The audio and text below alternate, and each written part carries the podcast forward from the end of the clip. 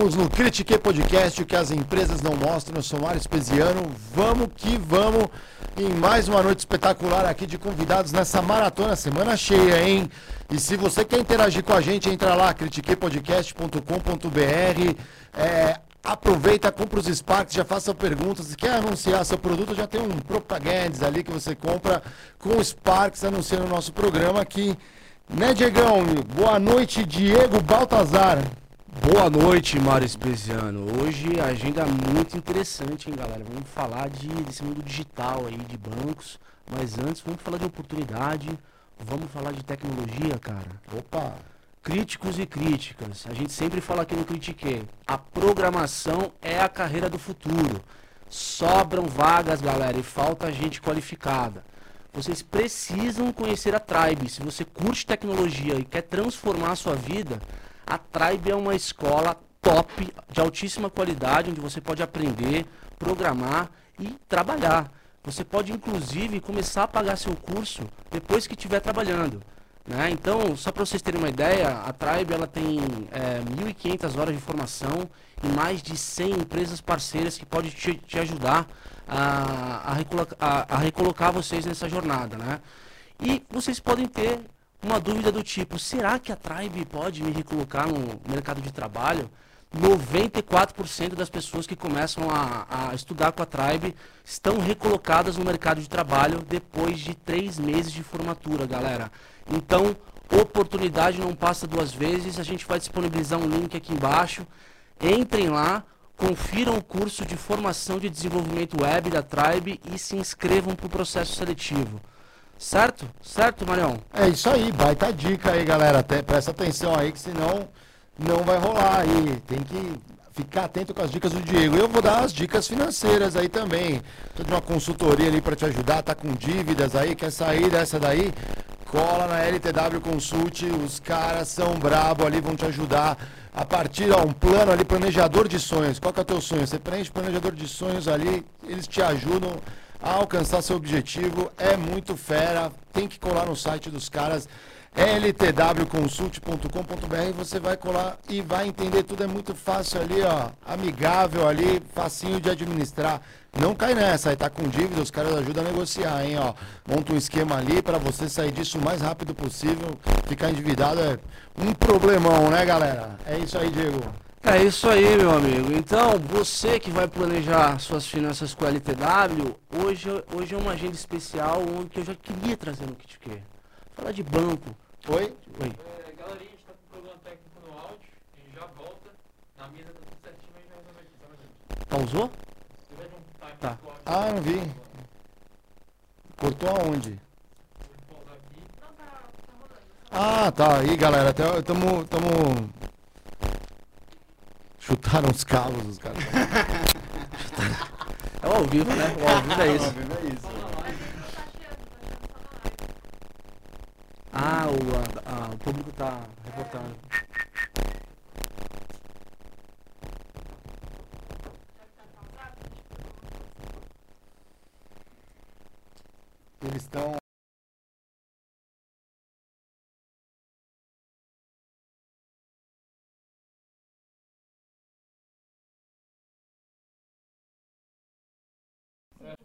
Tá mesa pra mim.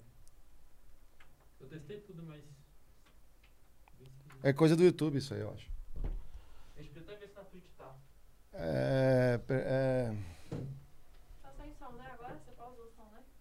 Eu acabei de reiniciar a mesa, só um minuto. Quem Estranho, que né? disse? Foi o público ou foi alguém do, da- do estúdio? Até falou. Melhorou? Ó, escuta. É... Tá saindo normal aqui o som, né, galera? acabou de voltar normal. Voltou normal? Voltou normal. A mesa deu pau, é só redesliguei e liguei logo, voltou a funcionar. Ah, é? Então, podemos aí? É. Voltou? Podemos. Só- galera, tá beleza aí? Tá beleza o Tá som aí, beleza galera? aí, Aí, meu povo? Críticos e críticas. Nosso, nosso jovem aprendiz hoje será açoitado na salinha. É isso, galera. É ao vivo. Tamo junto. Eu acho que a gente, Diego, você tem que jogar mais golfe com o CEO aqui do Google, tá ligado? Se o General Manager aqui, você tem que jogar golfe. Sem dúvida. Com ele o cara. tênis. O ao vivo é assim. Na, na saúde, na, na, na felicidade e na tristeza, tamo junto, meu. Valeu, galera aí. Acontecendo imprevistos aqui. Diegão, continua. Vamos Fala lá. aí do que a gente vai falar hoje aí. Essa é uma agenda que a gente já queria trazer pro Critique faz tempo, né? A gente vai falar hoje de um banco digital que vem crescendo forte no Brasil, galera. Eles têm hoje 60% do público fo- é, baseado no Nordeste e 50, por- 55% desses clientes é, são é, é, clientes em cidades com menos de 100 mil habitantes, né? Então é bem interessante porque a gente vai discutir estratégia aqui. Ele é CEO e cofundador do Will Bank. A gente vai falar hoje com o Felipe Félix. Felipe, obrigado pela tua presença e seja bem-vindo ao Critique, cara. Eu que agradeço. Obrigado pelo convite, Diego, Mário. Boa noite, pessoal que está nos assistindo aí no Critique. É um prazer estar aqui. Vamos falar de negócio aqui, cara, bastante, noite. mas é, boa noite. E é, tem, que é, tem que bater o ponto aqui hein, no Critiquem, É. ó, pra dar a entrada. Senão o nosso RH ele é muito exigente. O Marião já ia me... É esse aqui? Exatamente, Isso. ali, ó. Aí você. Peraí que essa tecnologia Na, moderna. na saída você deixa ele aí. É, aí, cara, aqui tem que bater o Tá ponto no na verso ali, ó. entrada e na saída, Aí, ó. É, Show de bola. É. Você já tinha usado uma tecnologia tão moderna quanto esse relógio antes? É, Não tem no banco? Essa Hum, aqui no banco não- ainda não chegou, não, mas É, digamos que é um relógio de ponto que vai ser digitalizado em breve. vai ser Como o banco. disruptado. Disruptado. Ainda não É a foi. palavra, é a palavra. Ainda não foi. Cara, pra gente começar a falar de, eh, do, da, ah, do banco, da estratégia, do- do- dessa curva de crescimento gigante que vocês estão tendo, queria saber um pouco da tua trajetória, né? Então, eh, tem algumas palavras-chave aqui que vocês evoluíram do, do meu Pag, né? Eh, e, e- e hoje vocês chegaram a um número de um milhão de clientes ativos, ou mais do que isso. Como é que se deu essa trajetória? Como é que vocês chegaram onde vocês estão hoje, cara? Legal, legal. É, bom, voltando, contando um pouquinho da história desde o começo, é, eu sou eu sou nordestino, eu sou nascido na Paraíba e com meses de idade eu fui para Maranhão. É, morei no Maranhão até 17 anos. Meus pais moram no Maranhão até hoje. Eu estava no Maranhão até domingo, inclusive. Legal. Fui visitá-los, não consegui estar lá no Dia dos Pais e, e fui logo na sequência. E, e com 17 anos eu vim para São Paulo para estudar. né? Uhum. É, é, fiz engenharia naval, não tenho ideia como é que se constrói um navio. Aqui na USP. aqui na Poli. É. E, e ainda no terceiro ano de faculdade eu fui para o Banco JBS, que era o banco do, da JF, do frigorífico. Era um banco ainda, no, poxa, estava super no começo do banco, tinha 80 pessoas, Caramba. é, 100 milhões de patrimônio líquido, super pequeno.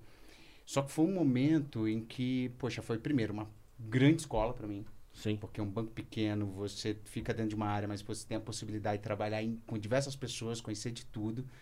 Um time altamente qualificado, era super legal trabalhar lá. E ao mesmo tempo, um pessoal super agressivo, um pessoal que queria conquistar muita coisa, né? Então, o primeiro passo que eles deram foi comprar um outro banco do Sul, chamado Banco Matone, 20 vezes maior, 2 bilhões de PL. E esse foi o início do banco original.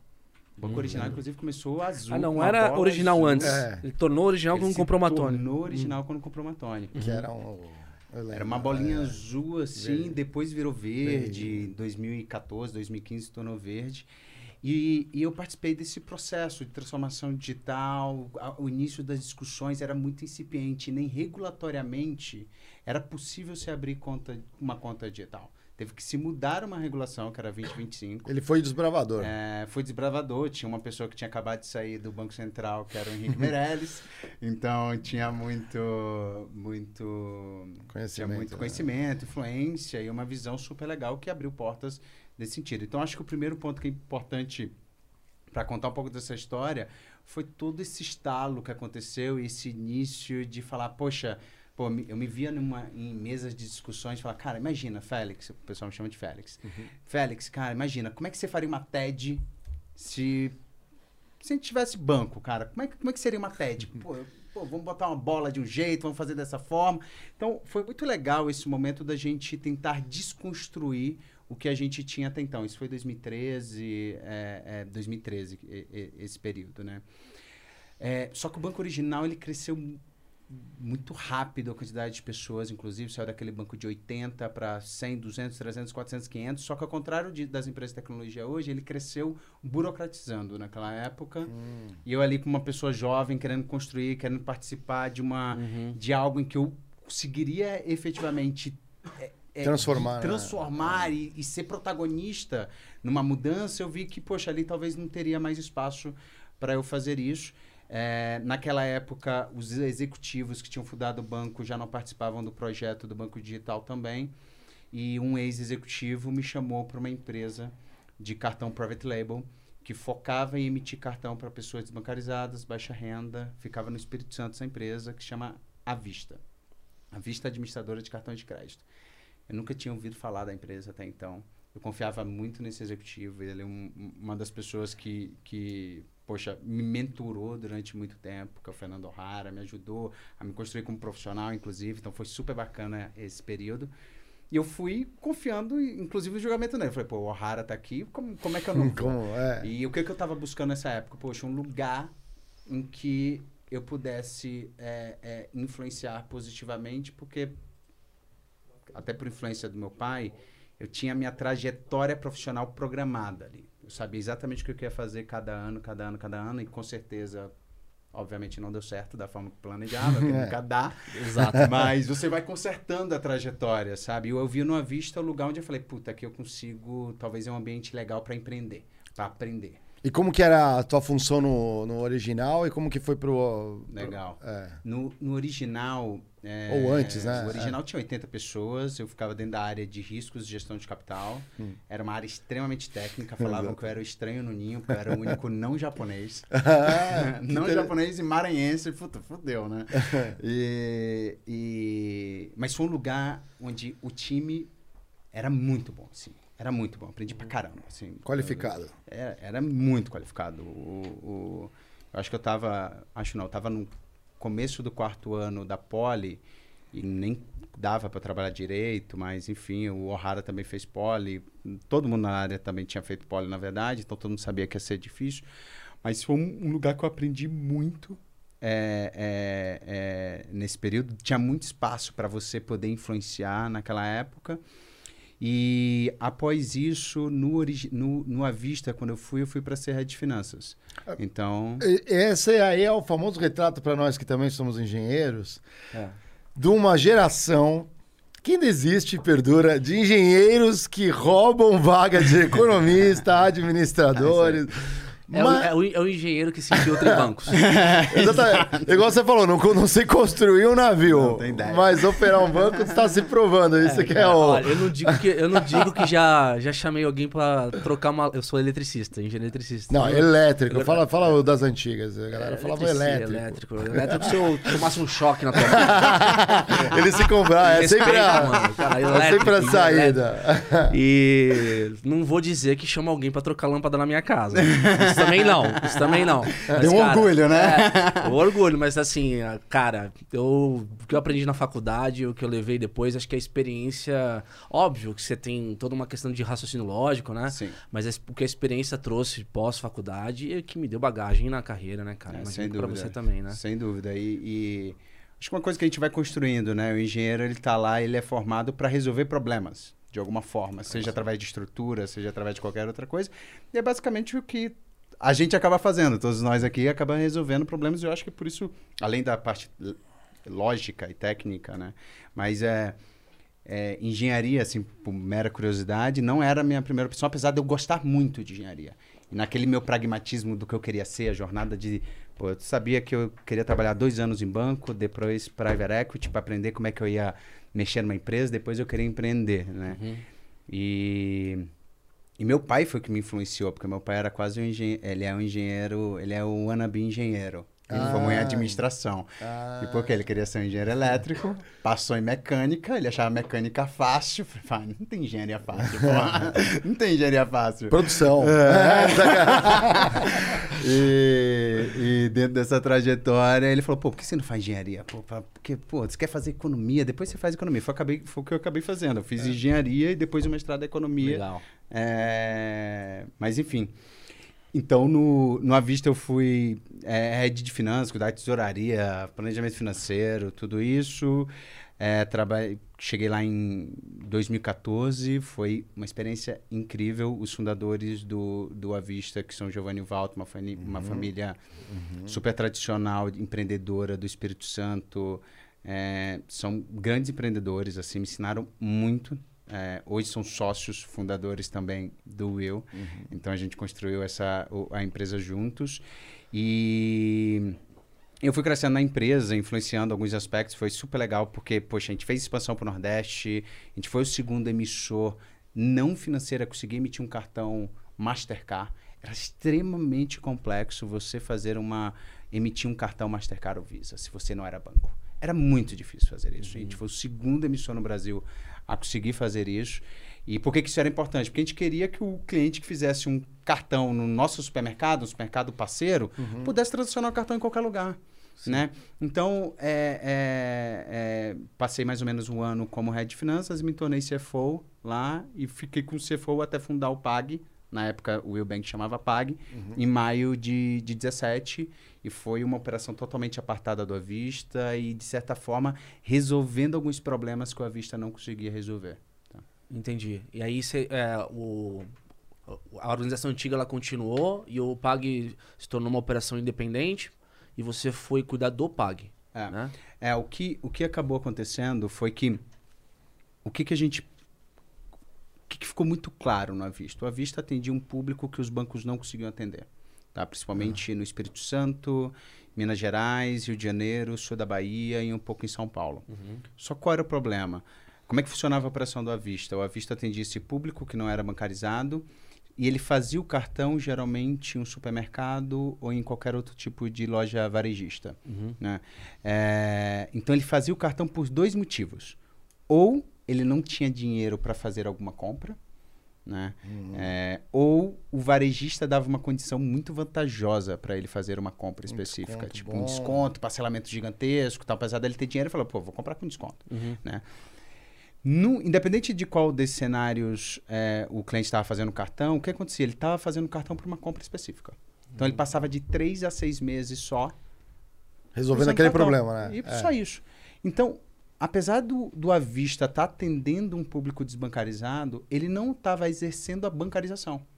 Então, a gente começou a estudar e eu, puta, eu, eu, via, para mim, me chamava atenção a quantidade de dados que a gente tinha, por exemplo, circulando. Eu falei, pô, isso é riquíssimo. Ninguém sabe onde é que esse público compra. Ninguém sabe o que, que esse cara gasta. Ninguém sabe Sim. qual o poder de Tá compra fora do sistema, cara. né? Tá totalmente fora do sistema. Por, por que, que esse cara passa de três a seis meses? Por que, que esse cara não pega esse cartão e não utiliza? Por que, que esse cara não abre uma conta no banco?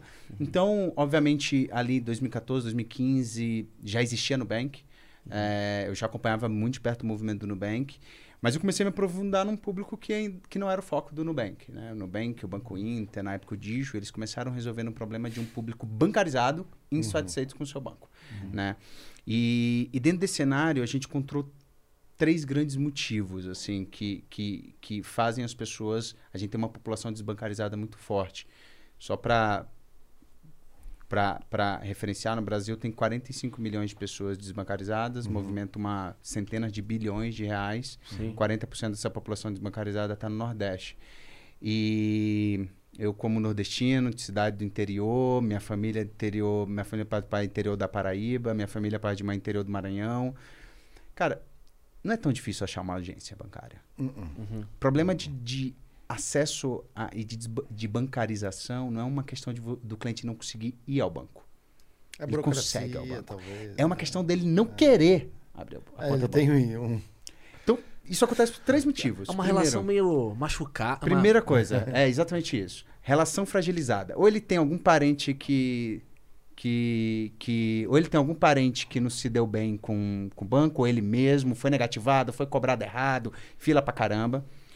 O segundo, que é mais óbvio, é, é caro, Uhum. né? E o terceiro, é, que não é tão óbvio, mas drivou muito o nosso processo de construção do PAG, é, é o fato do cliente não ver um valor muito claro em abrir uma conta bancária. O que, que eu quero dizer com isso?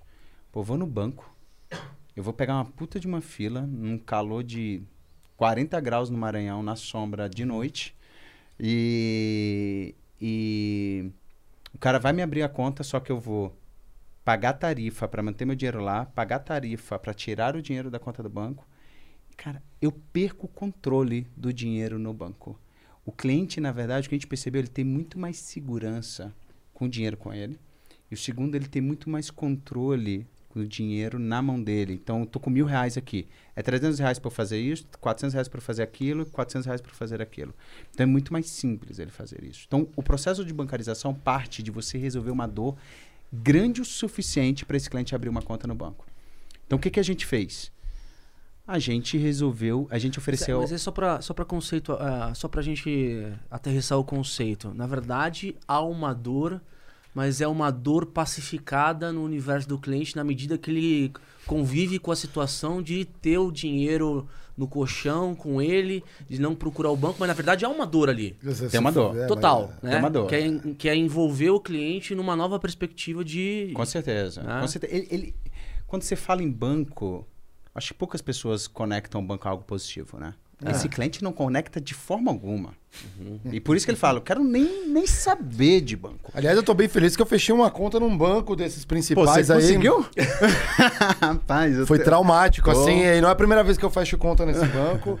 É, tive que abrir por conta de quê? De quê, de quê, né? Deu a fonte pagadora nas outras empresas aí, aí... Ah, triste, né? É tão legal trabalhar numa empresa que te permite dar liberdade. Paga onde, onde você quer receber. Tá aqui, é muito melhor. Isso aí pro CLT. É... Não, mas- mas deixa ele Não, não, não, co- exatamente. É... Você estava falando um pouco, não, mas só para só pra entender um, um número que você falou, que foi muito interessante. Você falou 45 milhões de pessoas desbancarizadas, mas essa população, para eu entender um pouco essa massa, ela é homogênea ou, é- ou tem boas nuances dentro dessa população? Assim, as, as dores, são exa- porque você está falando das dores, Sim. elas são exatamente as mesmas? Ah, é, primeiro, geograficamente ela não é homogênea, né? Então, a maior parte está no Nordeste. Quando a gente olha o perfil social dessa população também é muito claro. É, tem muito mais mulheres, tem muito mais pessoas negras. Obviamente, acaba sendo um retrato de marginalização no Brasil. É, então, ao a gente se propor resolver esse problema, a gente acaba também trazendo, gerando valor em outros aspectos dentro do mercado, né? Então, a gente acaba incluindo mulheres no sistema financeiro, a gente acaba incluindo pessoas racialmente marginalizadas, porque às vezes o modelo de crédito também marginaliza por conta própria, dado que ele é baseado no histórico, né? E geograficamente o Nordeste também acaba sendo a região com maior volume de, de desbancarizados, né? Então, dentro, dentro desse aspecto, quando a gente se propõe a, a resolver esse problema, a gente acaba tangenciando outros problemas sociais da, dentro, dentro da sociedade de como um todo, né? Legal. E, e eu vi também, pude observar, Félix, que quando vocês fundaram o Will, eh, havia uma vocação ou um foco de começar em cidades pequenas, com menos de 100 mil habitantes, entre comerciantes. Por que, que vocês escolheram essa estratégia? Eh, era uma forma de se aproximar mais desse público-alvo? Como é Tá, foi? boa. Eu vou, eu vou trazer um aspecto talvez pouco romântico aqui, do tipo foi zero direcionado, assim. É, foi consequência. Então, pô, foi, foi difícil pra caramba, na verdade, construir isso. Porque, vamos lá, quando a gente fundou o PAG na época, em maio de 17, o que, que a gente tinha uma visão? A gente tinha uma visão que a gente tinha um problema, tinha um problema gigantesco, que a gente gostaria de resolver. É, isso poderia nos posicionar positivamente, porque num mercado muito competitivo, você tem que fazer uma escolha. Qual tipo de guerra que você vai. Como é que você vai se posicionar? Né? O que a gente falou é: vamos nichar. Só que é um nicho gigantesco. 445 milhões de pessoas movimentaram 800 bilhões de reais. É gigantesco. Né? Só que para construir isso, poxa, teve muita, muita evolução. Né? Então, pra, primeiro, para esse processo de entendimento, entender quais são esses três fatores que fazem a pessoa ser desbancarizada. E a gente tentar interpretar, poxa, como é que a gente resolve esse problema então? Então, para resolver esse problema, a gente precisa gerar um valor muito grande para esse cara. O que, que esse cara gostaria de ter que ele não tem acesso? Crédito.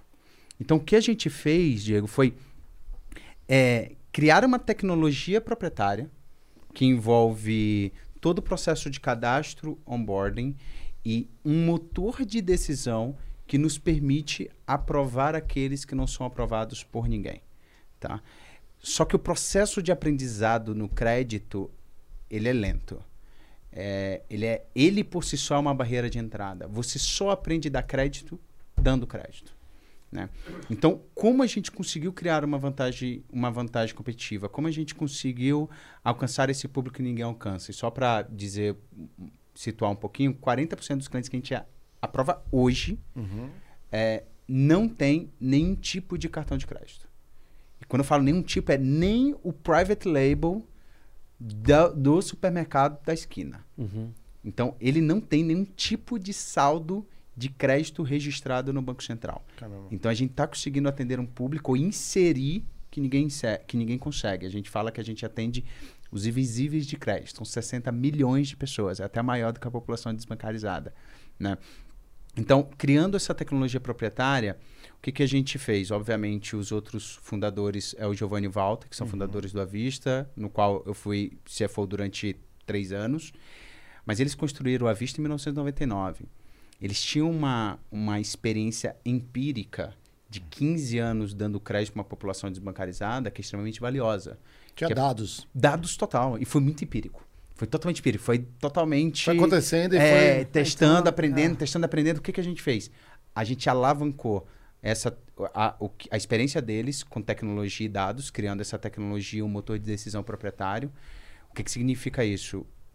Hoje a gente, por exemplo, agora a gente deve estar rodando uns 15, 10 modelos de crédito ao mesmo tempo para melhorar a nossa performance de concessão de crédito. Então, essa é a tecnologia que é totalmente proprietária nossa, tanto a tecnologia que roda os modelos, quanto os modelos que envolvem esse processo de tomar a decisão de aprovar uma pessoa ou não aprovar outra pessoa. Né? Então, é, e aos poucos, e aí respondendo a sua pergunta, aos poucos o modelo ele foi, ele foi melhorando ao passo da gente começar a performar muito melhor no Nordeste em relação a qualquer outra região. Primeiro ano, em 2017, a nossa performance de crédito não era tão boa. A gente, a distribuição era a distribuição geográfica e demográfica do Brasil. Então a gente aprovava muito mais São Paulo do que qualquer outro lugar. Hoje a gente aprova Bahia em primeiro lugar. Caramba. E aí, é- aí a gente começa a entrar num lugar que ninguém está. Somado a isso, porque não é só esse modelo de crédito, o que, que a gente começou a fazer? Por que, que o PAG era pouco conhecido? Eu cheguei aí no evento de fintech em 2018. A gente acabava de voltar da China, que foi um processo de aprendizado gigantesco assim para mim. Aí eu fui no evento de fintech, tava eu, o CEO da Modal e um- uma pessoa do Banrisul. Tinha gente pra caramba de fintech, um evento de fintech, a gente era grandinho assim. Quem conhece o PAG? Ninguém. Naquela época Pô, até. vocês eram bem relevantes enquanto sistema de pagamento Ah. no Brasil, né, cara? É, a gente já era, a gente já era, já era relativamente relevante, mas a gente nunca fez branding, nunca tinha feito Ah, branding. entendi. E- Divulgação- e nunca, nunca. E a- aquele Mas momento por estratégia ou por... total estratégia. A gente buscou ser o mais eficiente possível em todo o nosso processo de decisão. A empresa, o que, que a gente falava? E quando eu voltei da China, isso ficou cada vez mais forte. A gente queria e a gente quer se posicionar, a gente se posiciona como uma empresa de dados. Não é empresa de tecnologia, mas para você ser uma empresa de dados, você tem que ser uma empre- empresa de tecnologia muito boa. Então, outra coisa que alavancou muito esse nosso processo de ganhar penetração no Nordeste, ganhar penetração em cidades pequenas, foi os modelos de atribuição. O que, que a gente fez? Depois de 2017, a gente olhou o nosso público, nossos clientes, separamos em 14 tipos de clientes, 14 pessoas, e a gente olhou, a gente entendeu quais eram os tipos de clientes que melhor, melhor performavam em crédito. Então, por exemplo, mulheres de cidade pequena, homens de cidade pequena, do Nordeste ambos.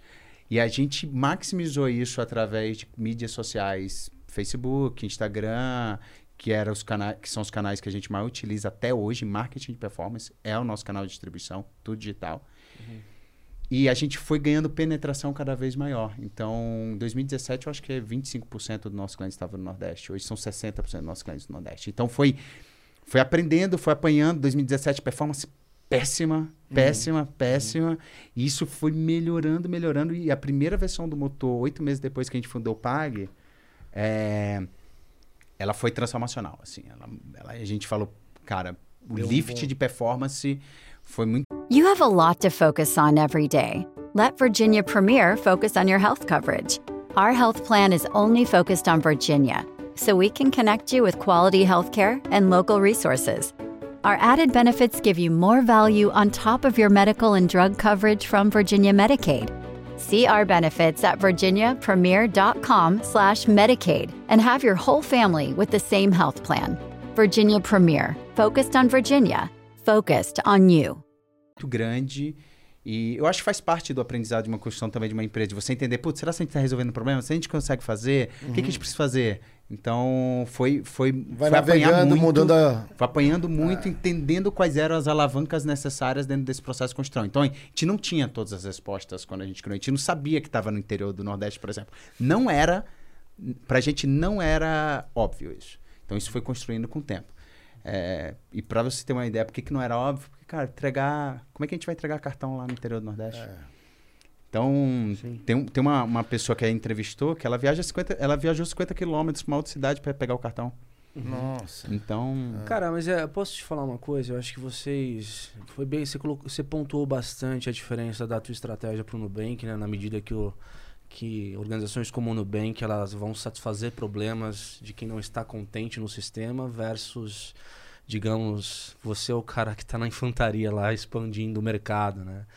É, agora, o fato é que o histórico do nosso mercado financeiro é de que talvez os bancos no passado tomavam muito pouco risco. E se considera que, diante do, do tamanho do mercado brasileiro, emprestavam pouco. uhum. tá? Então, acho que na emergência desses novos players, aí na, na, na- como o Will, como o Nubank, como outros bancos digitais, eu acho que já há um consenso no mercado que se não houver o apetite de emprestar mais, de ir atrás desse cliente que você já tem, digamos, talvez uma expertise em conhecer melhor, eu acho que o mercado começa a ficar complicado para eles assim, né? Então, sem dúvida. então, na- eh, deixa eu ver se eu entendi bem. Você, na, na verdade, não é que você está tomando mais risco no teu mercado, você está qualificando o teu risco. É, qualificando o risco e, e além disso, é, não é só uma questão de risco para o banco. É, é muito difícil uma fintech chegar e falar que dá crédito melhor que o Itaú. É. Ninguém dá crédito melhor que o Itaú. Tem 50 milhões de CPF passando ali. O Itaú sabe se você vai quebrar antes de você saber que você vai quebrar. Mas a questão é que nunca foi interessante para os bancos dar crédito para esse público, não é por uma questão de inadimplência, é por uma questão que a conta não fecha, dado o custo operacional do banco. Você tem que entregar o cartão, tem um PAB ali num ponto. E o, o- o gasto médio desse cliente hoje na nossa base é em torno de 700 reais por mês. A conta não fecha para o banco. Então, o que a gente conseguiu fazer foi, dado a nossa estrutura eficiente, enxuta, e a nossa estrutura é muito enxuta, é, a gente break-vou a operação em 2019. Nossa, Com dois anos, de, dois anos e meio de operação, a gente break-vou a operação. É, a nossa estrutura é muito enxuta. Então, o banco ele não consegue atender um público se não gastar dois mil reais por mês. Então, a nossa operação permitiu que a gente pudesse explorar esse público, qualificar melhor, e isso é uma vantagem competitiva por si só. Porque o banco não tem essa expertise de atender um público sem track record de crédito. Porque é isso que esse público é. Ele não tem histórico de crédito para você chegar e ser um bom pagador ou um mau pagador. Né? Então, a gente começa a inserir esse público, começa a atender ele. Com relação aos bancos, eles não conseguem atender. Com relação aos outros fintechs que conseguiriam, porque a estrutura também enxuta, a questão é que dar crédito para uma pessoa bancarizada é diferente de dar crédito para uma pessoa desbancarizada. Mas é o que me chamou a atenção quando eu vi os números é que o teu, o teu percent- percentual de atraso, né, para 90 dias, eh, se mantém no, no mesmo range de que do mercado de fintech geral, que é de 3 Sim. a 4%, né? Sim, Então você consegue fazer a mesma coisa que os caras fazem com o mercado como um todo, com, sim, com, a tua, com o teu público, que teoricamente é um público de maior risco. perfeito. E nesse sentido, é bem legal. E nesse sentido, é, óbvio, um, um banco muito grande, se ele começar a olhar seu mercado, ele já chega, ele é tão parrudo, tão custoso, que ele já não chega competitivo. Mas e esses novos bancos digitais? Se ele começar a se interessar ali e quiser ali, vai incomodar? Ou ainda assim você já está na frente porque já tem os dados? Legal. É, ótima, ótima pergunta. É, a gente divide o- Quando a gente olha só o mercado de fintechs, a gente divide a competição em dois. Os- as fintechs que têm financeira própria, instituição financeira própria. A gente, o Nubank, o Banco Inter, o C6, ou tem um banco, que é o C6 e o Banco Inter, ou tem uma CFI, uma financeira, né? A gente e o Nubank temos uma CFI, uma financeira. Então a gente consegue captar recursos próprios e a gente consegue emprestar esse dinheiro para o cliente. Isso dá autonomia, isso dá velocidade, isso dá uma estabilidade de funding. Então, é, é, isso por si só já traz uma separação muito grande entre, entre, por exemplo, as fintechs que não têm uma financeira própria.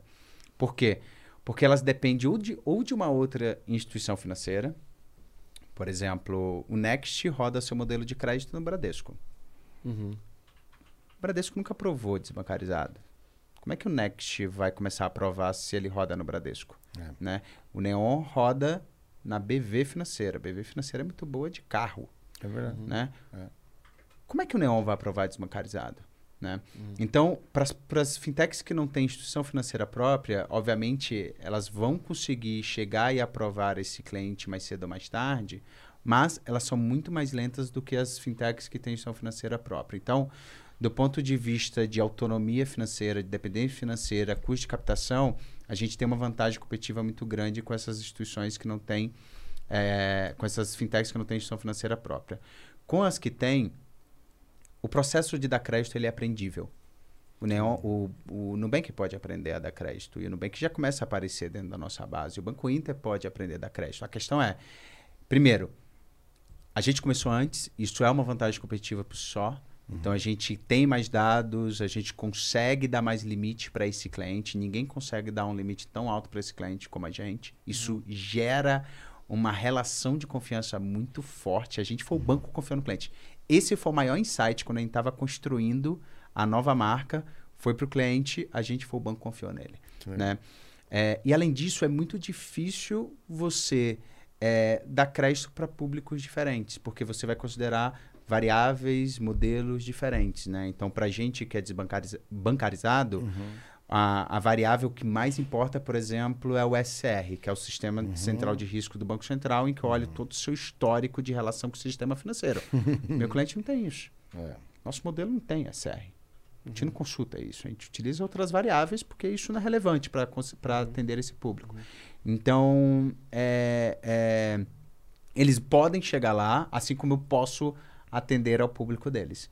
Né? E eu acho que esse, vai acontecer esse overlap. A gente está no mercado, o, o nosso setor, a nossa indústria, ao contrário de indústrias como é, Uber, 99, que tem uma, uma dinâmica de winner take all, o nosso mercado não. Nosso mercado é feito para ter vários players. É feito para ter competição. A agenda do regulador, inclusive, é para tirar a concentração bancária que existe em cinco bancos só. É. A agenda do Banco Central é essa.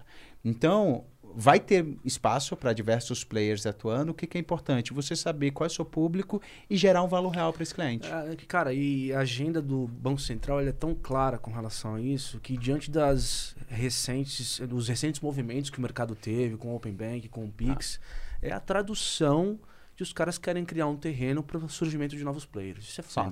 Então, isso é bom para o mercado, isso é bom para a competição, né? Agora, eu não sei, não sei se você tem visto isso, mas tenho visto um movimento no mercado interessante também das grandes plataformas fazerem collabs, por exemplo, com empresas de telecom. Porque empresas de telecom, eh, na base de desbancarizados, eu não sei se ah, na, na- na região sudeste, acaba sendo o primeiro contato, talvez o único contato de um cara que nunca. Nunca, Capilaridade. é, nunca entrou em contato com o banco ou não quis contato com o banco, mas a empresa de telecom consegue detectar quando que o cara recarrega, quando é que ele compra o chip, etc. Sim. E, e isso virou um ativo para essas empresas de telecom em fazer parcerias com grandes plataformas, né? Então, Sim. então eu, eu, eu lembrei de. Lembra quando você estava falando da, da, questão da tua base? Lembrei disso porque pode ser uma puta oportunidade para vocês também, né? Do Sem dúvida. É, o, o... A TIM anunciou isso como parte da estratégia deles. É. né? E a TIM entrou no C6. Né? É, isso, é, isso é público. E, e- então, sim, tem. É, o que o Mário falou tá- fa- faz muito sentido. A, a empresa de telecom tem capilaridade. Hoje, o Brasil, todo mundo tem celular. Então, todo mundo tem uma relação com alguma empresa de tele, te- telecom. Mas não necessariamente a linha em si, é, o cliente tem uma fidelidade, ou com a operadora com a linha. Isso não necessariamente acontece. Então, a gente tem estudado formas de ganhar capilaridade no nosso cada vez mais no nosso público. Empresa de telecom pode ser uma das alternativas que a gente venha a utilizar, uma vez que eles conseguem acessar todo mundo, né? E aí vai depender de qual é a melhor estratégia para se adotar. Ainda não é claro esse valor, porque sim, ela tem muito acesso a, a, a ela tem um banco de dados grande, mas ainda não está claro como se apropriar desse valor, né? O Banco Inter foi uma estratégia de criar um chip dele através de um é, é, VMNO, que é tipo ó, uma empresa que utiliza as redes do, das outras das outras das outras empresas de telecom. Mas essa é uma iniciativa que a gente ainda não, não adotou, mas é uma das alternativas que a gente vem estudando, sim. É, e porque hoje, né, cara, se você pegar ah, o conceito de Open Finance, é, talvez entidades não financeiras começam a trazer soluções para o mercado, né, por conta de, de todo de toda de- dessa nova legislação do banco do banco central, tal.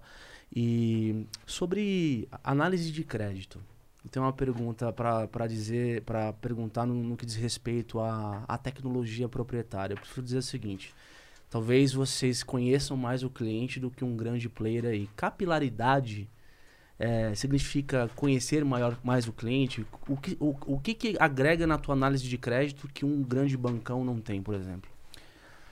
É, eu posso dizer que nada. É, no sentido de que, deixa eu tentar explicar esse ponto. Não tem nenhuma informação que eu utilizo que outro player não consegue utilizar. A questão é como eu fui construindo o peso de cada uma dessas informações, a relevância de cada uma dessas eh, eh, eh, informações no nosso processo de tomada de decisão. Ciência de dados. É, isso foi sendo construído com o tempo. Tem variáveis que não posso ab- abrir aqui, mas que a gente se assustou quando falou: caralho, isso aqui, isso aqui vai dar muito certo. Isso aqui é uma variável sensacional e, e refletiu muito o nosso processo de aprovação do cliente. Uma variável é, é- é- é não óbvia, assim, e era super legal a gente conseguir fazer essa questão. A gente analisa hoje é, algumas centenas de dados para tomar o processo, para tomar a decisão de aprovação ou não de um cliente, mas a gente utiliza 10, 15 ou 20 no modelo final. Legal. Então, mas a gente analisa diversas informações. Então, como eu falei lá atrás, ninguém consegue dar crédito melhor que o Itaú. Agora, a questão é que nunca foi interesse dos grandes bancos atender esse público porque não faz sentido economicamente para ele. O, o gasto no cartão é muito baixo. Então, ele não consegue viabilizar financeiramente cliente. formalmente deixa eu te apresentar aqui. né? André Meu amigo Geiger. André Geiger vai? aqui, Prazer, chegou. hein? Busão demorou pra o, o, passar. critiquei, demorou. o critiquei tá tão moderno que a gente já consegue teleportar os nossos rostos. Exatamente. Não? Depois que o Sergião veio aqui no programa, ele ajudou com as tecnologias aeroespaciais. Boa noite, André Geiger. Boa noite, Mário Martins. Mário Especiano. É, aqui, O nome aqui ó, fantasia do Mário? Vamos aproveitar que o Geiger chegou aqui, vamos conferir o meme do dia do Festa da Firma. Aliás, o Festa da Firma com certeza está infiltrado lá no Will e você nem sabe, mas é algum funcionário que fica postando o que acontece com o chefe, com o colega do lado Conhece ali. a festa da firma? Conheço. Aí. Olha, se você. Eu cheguei à conclusão: se você é CEO de qualquer empresa e você não segue o Festa da Firma, tem algum problema com Algum você. problema. Algum probleminha que você, Você não. não está ouvindo seus funcionários. Exatamente, falta o Gemba, falta o Gemba aqui, ó. Olha ali, ó, minha foto no Teams quando abre a câmera. e aí, como é que é fazer reunião tudo virtual, né? Porque você tá numa localidade e a galera tá espalhada por aí, né? Estamos totalmente espalhados. É, pô, mas faz falta o, o escritório. Faz falta, faz falta. É, no começo foi difícil pra caramba.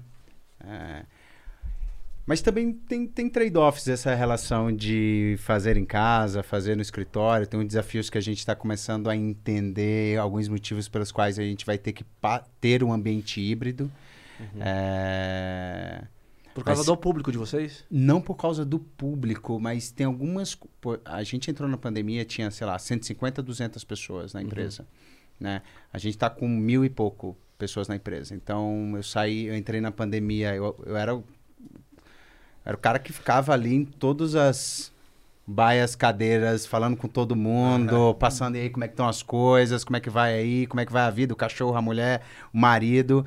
E você perde isso, você perde até um pouco do calor da empresa. No começo foi legal porque você cria um canal de comunicação único com a empresa. Você tira o alinhamento do café e eu consigo falar com todo mundo ao mesmo tempo, eu viro canal de comunicação. Durante a pandemia isso foi importantíssimo. Muito legal. A gente falava, eu falava semanalmente com a empresa inteira para falar. O que que tá, a gente dava crédito. A gente dá crédito, né? Imagina, pandemia, lockdown, dá crédito. Cara, o que que te faz? O pessoal ficou, o que que vai acontecer? Eu falei, galera, tudo em ordem. Estamos em guerra aqui, mas tudo em ordem. Vamos fazer dessa forma, fazer dessa forma, fazer dessa forma. Só que a gente percebeu, a empresa começou, começa a crescer muito e tem e começam a aparecer alguns desafios. Um, um grande desafio é team building. O melhor team building de qualquer empresa é a mesa de um bar. Não É tem verdade. team building melhor. E, inclusive, o pessoal que não toma cerveja, às vezes senta e fica lá discutindo, rindo, trocando ideia. CEOs, Você perde- escutem esse cara. É. Acho que você tem algum esquema com a Ambev, né, Tati? Você perde Não, isso. mas você é. perde isso. O que acontece? As pessoas ficam mais frias, ficam mais É. diretas, ficam mais até agressivas. Por quê? Você tá num call, você tá falando com a pessoa, você manda ela a merda, fecha e não precisa mais olhar na cara da pessoa. É verdade. Então, a- a- No bar não, você quebra a garrafa na cabeça. E amanhã vai ter que ver a pessoa Não, e ferida. outra, né, cara? O bar é aquela coisa horizontal, né? Você tá na- tem- na- no mesmo grau. que- A, a cadeira tem a mesma É, altura. vai nessa aí, A cadeira né? tem a mesma altura. É lógico. Vai são as nessa, Diego. né? Não, eu tenho uma máxima que é o seguinte: você tá no bar, é o seguinte, o álcool entra, a verdade sai. Então, a melhor forma de um CEO, de um general manager fazer o seu gimba com o seu time, ou qualquer executivo, é ali, troca uma ideia, na boa. Galera vai botar na mesa, ah, tenta evitar tacar pedra na outra área, porque acontece. Tenta resolver o problema de mais frente. É o que acontece. mais acontece. Ou falar mal do chefe. Outra dica importante que critiquei é assim, ó. Se você não vai no happy hour, você é o assunto. Se você não vai no churrasco da firma, você é o assunto. Vá, Vá. participe, esteja no rolê. Claro, tem um dia ou outro, mas evita. Tem que estar junto com a galera. Muito legal isso. Não, mas tem também o outro lado. Que é. É. tipo assim, ah, eu não vou no happy hour e eu não sou assunto. Parabéns, você é irrelevante. é, seja pelo menos chato, né? Se você A não for ponto no de happy você. Que você legal. é totalmente é. irrelevante. Não, mas é. Não, obrigado. Mas, mas é, é interessante isso. Obviamente tá falando alusão à mesa de bar, mas falta. As pessoas perdem conexão, perdem empatia, sabe? Aquela questão de você falar, pô, aquela área não tá colaborando, mas você às vezes não tá, não tá percebendo. Aí vai, né? Não tá. team building. Vamos fazer um team building aqui. Exatamente, já Não tá percebendo que, cara, aquela área tá. tá cheio de problema. E às vezes isso aparece na mesa de bar, e não necessariamente só na mesa de bar, mas aparece fisicamente. Online, a gente perdeu um pouco disso. Pois significa que no Will Bank vocês vão voltar 100%? Não, não tem mais, não tem mais volta.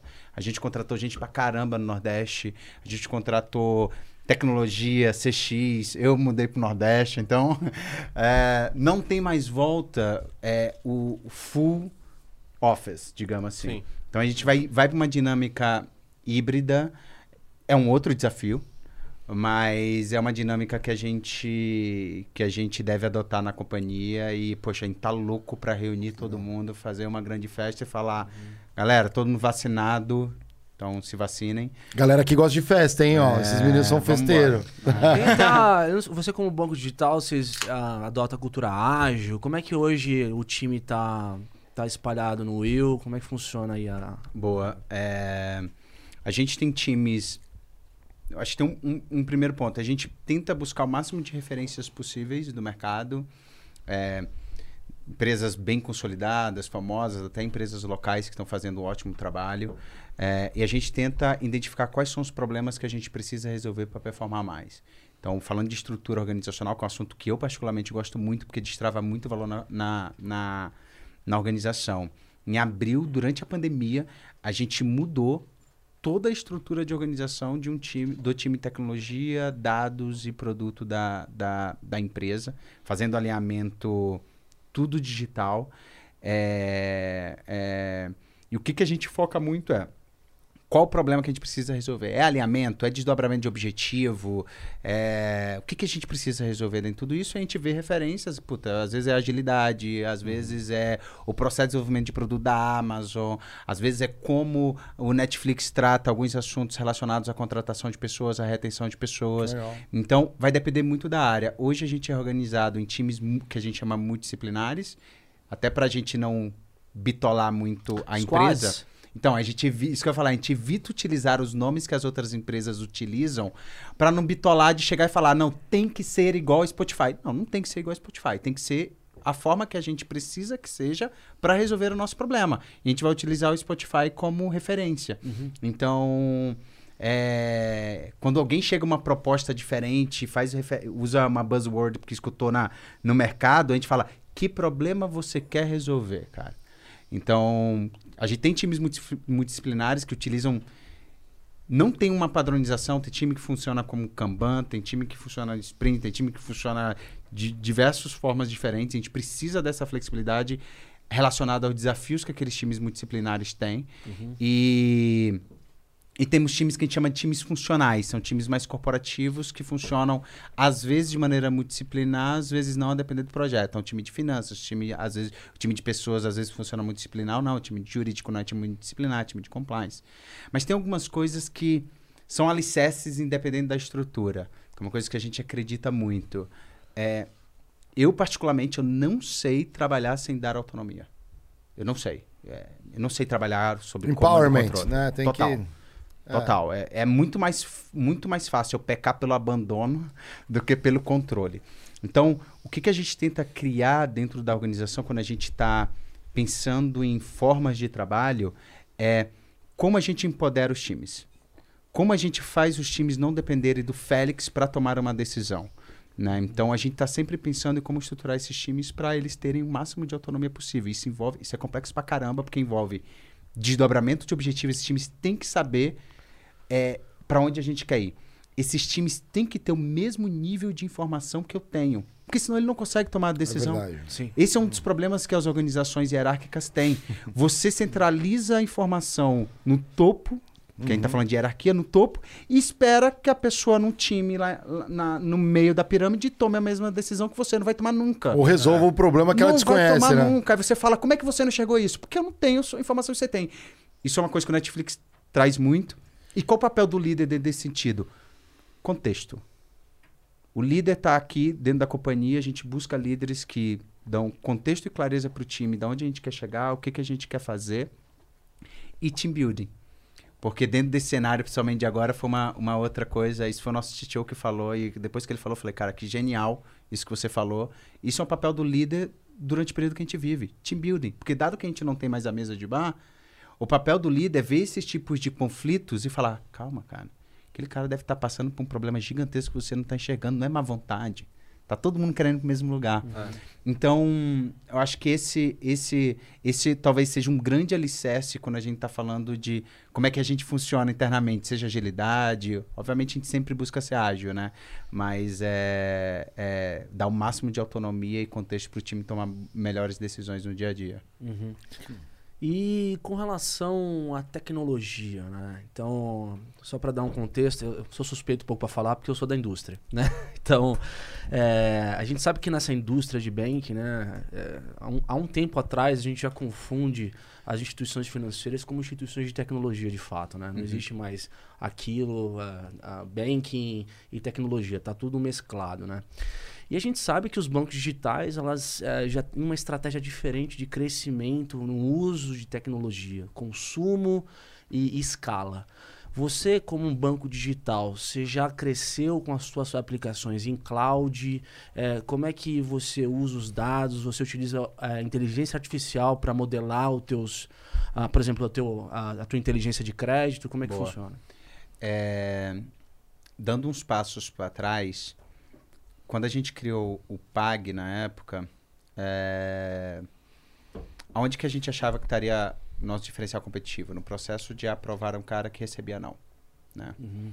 Só quando a gente criou o PAG em maio de 17, as fintechs era Nubank, que era só um cartão, o Neon, era a Controli, era só uma conta. O Banco Inter era banco intermédio, era o banco de, da MRV, né? E a gente não tinha tantas referências de bancos que estavam começando a convergir. Tinham 150 fintechs naquela época, hoje são mais de mil. Mas era óbvio, com certeza isso não era só óbvio para a gente, que o mercado ia sofrer uma convergência. Ele divergiu para convergir. E a gente começou esse movimento de convergência mais de 17. A gente foi a primeira fintech a convergir os produtos financeiros, oferecendo uma conta digital e um cartão de crédito para o cliente. Né? Só que a gente não tinha ideia se ia dar certo. Então, como é que a gente, como é que a gente tentou ganhar velocidade? A gente plugou em uma operação, a operação do Avista, para fazer com que a gente começasse a operar muito mais rápido. Então, o desenvolvimento do PAG foram três, quatro meses. Por quê? Porque a gente desenvolveu a parte de concessão do crédito, que é o onboarding e o motor, e o restante inteiro a gente plugou na Vista, que era uma empresa hoje de 20 anos. Ou seja, a gente plugou em um grande legado de tecnologia. É, De dados, né? Já tinha dado lá pra caramba. Exato. É. E só que isso é um grande problema. Por quê? O cenário que a gente enxerga de- do, do mercado financeiro, isso para mim é extremamente empolgante, não só para mim, mas para todo mundo que está no Will, que a gente chama de Wheelers, é que a gente está no mercado em ebulição. Para a gente tem dois mercados em ebulição: e-commerce e banco. Você não sabe o que, que vai acontecer daqui a cinco anos. Não adianta. Obviamente, vai ter um- uma pessoa que vai acertar, falar, eu disse, porque tem que estar todo mundo chutando. Se todo mundo disse algo, alguém É, disse certo. é, exato. Pra dar um tiro, acerta, né? Exato. Só que você, como companhia, você precisa criar empre... construir a empresa para o futuro. Você fala assim, cara, qual vai ser a, a... o jogo? O que, que, que, que vai virar Remo o pra uma jogo? direção, eu fico parado esperando a onda levar. O que, que vai virar o jogo? E a gente identificou dois pilares fundamentais. Primeiro, tá muito próximo do cliente, muito mais do que a gente estava hoje. A gente criou uma área de research com antropólogos, economistas, botar uns engenheiros no meio também, mas Pra não faltar, né? É, para não voltar, não. Tem muita gente boa ali e tão direto escutando o nosso cliente. Por quê? A gente precisa saber como é que esses clientes estão se comportando com as novas tecnologias. Por que, que isso é importante? Cara, chegou um WhatsApp, o Banco Central tá com uma agenda, o Banco Central é genial, Roberto Campos, cara. Banco Central do Brasil, esse merece palmas, que é, é, é muito forte, assim, é muito bom. Mas Pix, Open Bank, isso é uma agenda transformacional do setor. Sim. É muito difícil você dizer qual vai ser o impacto que isso vai gerar. Né? Fora isso, tem varejistas entrando muito forte, incumbentes tentando se proteger, Nubank criando uma agenda extremamente agressiva, Big Tech, Apple criando seu cartão. Cara, você não vai acertar nunca. Então, pra gente é, como é que o cliente vai se comportar com todas essas tecnologias é um ponto, um ponto importante, né? Então, a gente começou a acompanhar muito forte. O outro ponto é, você precisa ter uma tecnologia que te permita ser ágil às necessidades do cliente e flexível para se adaptar a tudo isso. Ou seja, se a gente precisar mudar a direção de algum produto ou implementar algo novo para o cliente, a gente precisa fazer isso rápido. Então, quando a gente decidiu criar a marca nova, o Will Bank em 2019, a gente não criou, não está criando só uma marca nova. A gente desenvolveu tudo de novo. A gente lembra que a gente estava plugado no Avista. A gente desenvolveu uma tecnologia cloud native. Então, é tudo feito para cloud. A gente não pegou nosso, data, nosso banco de dados on-premise é. e botou para a nuvem.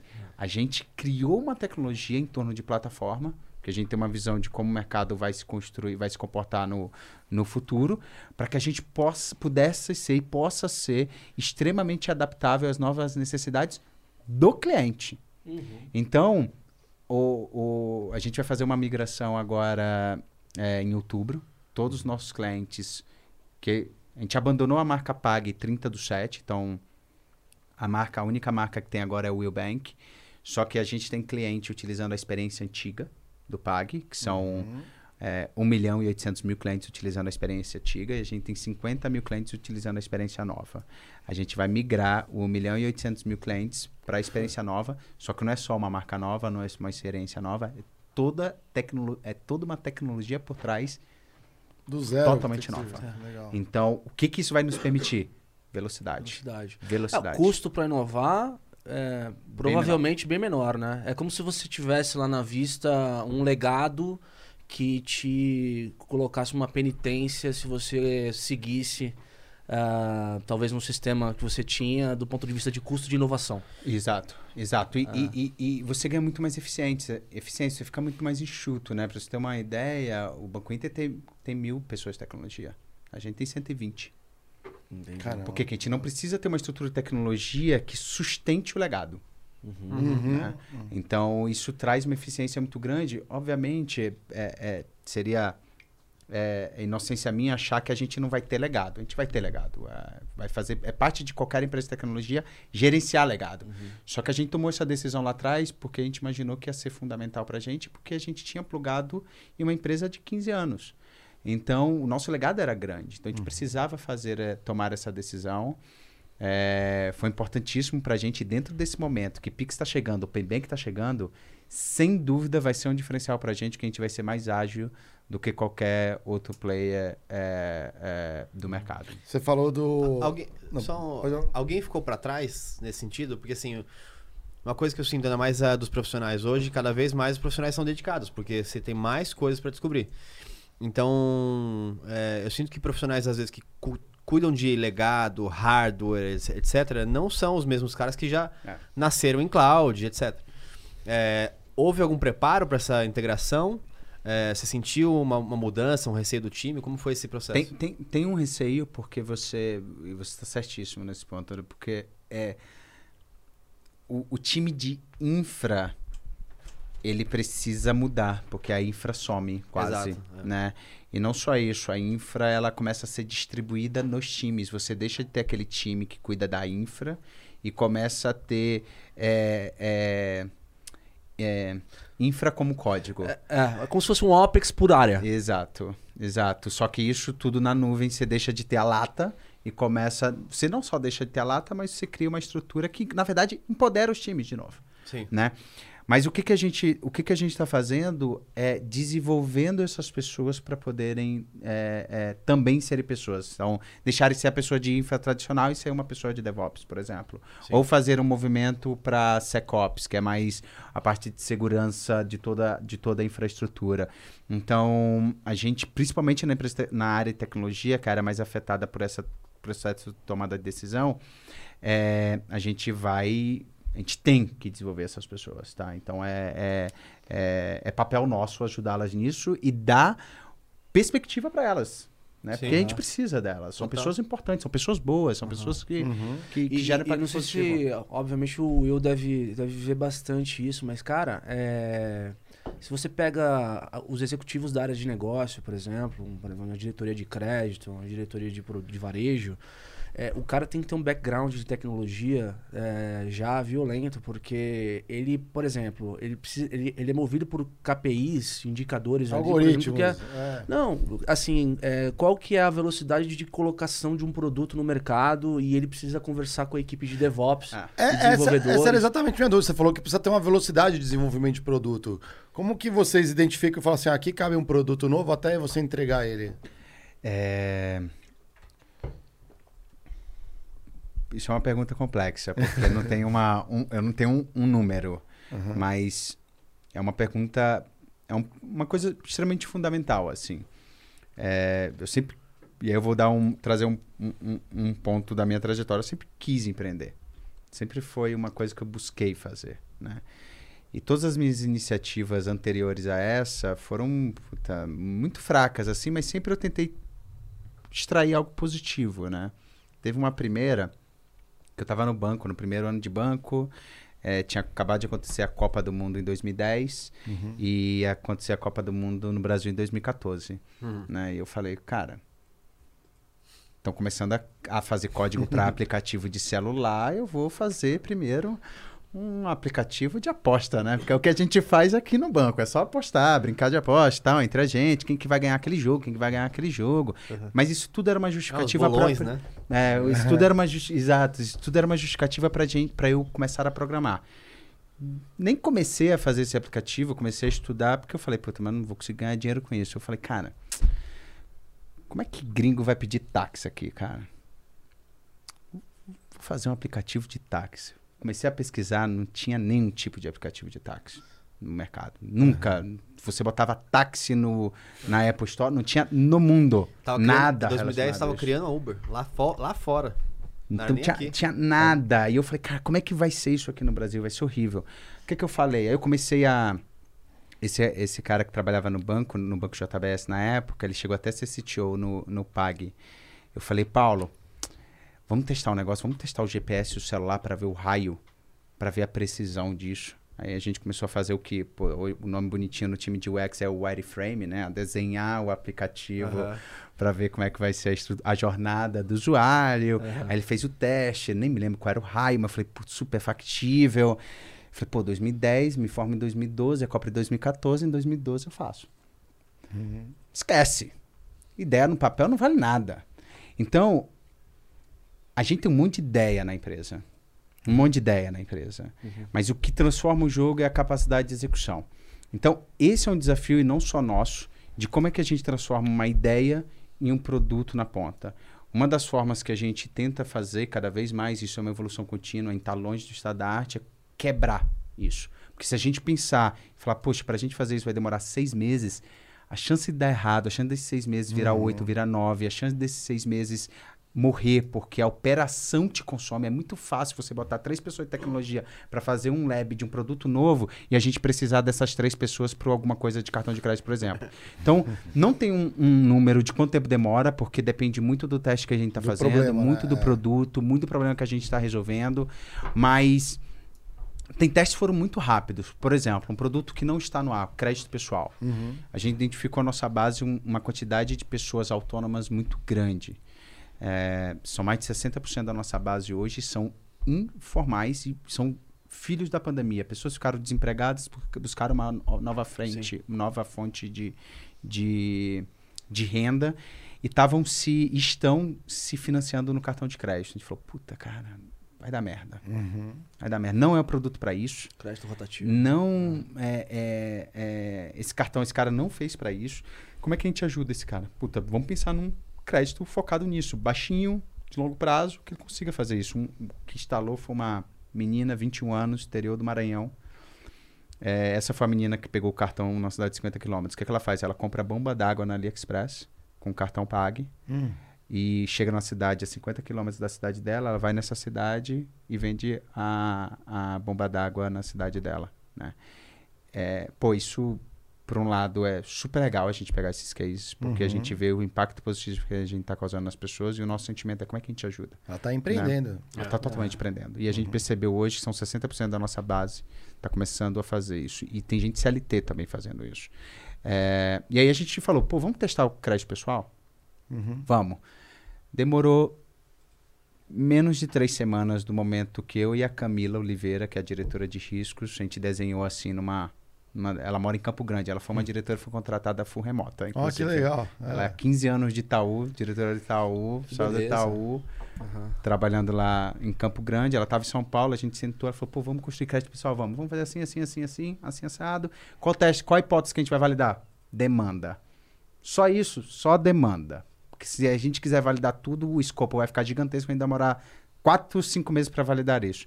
Três semanas estava sendo ofertado para os clientes, aí a gente fechou, validamos a hipótese, demanda foram três vezes mais do que a gente imaginava, índice de inadimplência foi 75% do que a gente imaginava. A gente falou, vamos criar o time para fazer isso. E agora a gente está em fase, enquanto o produto está amadurecendo do ponto de vista de tecnologia, a gente está criando o time para criar essa vertical. Então, vai depender muito de caso a caso. Por exemplo, investimentos. Investimentos já demorou para caramba. Ah, imagina. Caramba, por quê? Aprovações. É. Ah, porque aí o escopo ficou grande demais. Então, tem um processo nosso de maturidade de empresa, e isso eu valorizo muito a Amazon. Processo. Processo. Tem um processo para você desenvolver o produto. Isso Você tem que. Produto desse tamanho, produto desse tamanho é o mesmo processo. Mas Então, isso é legal.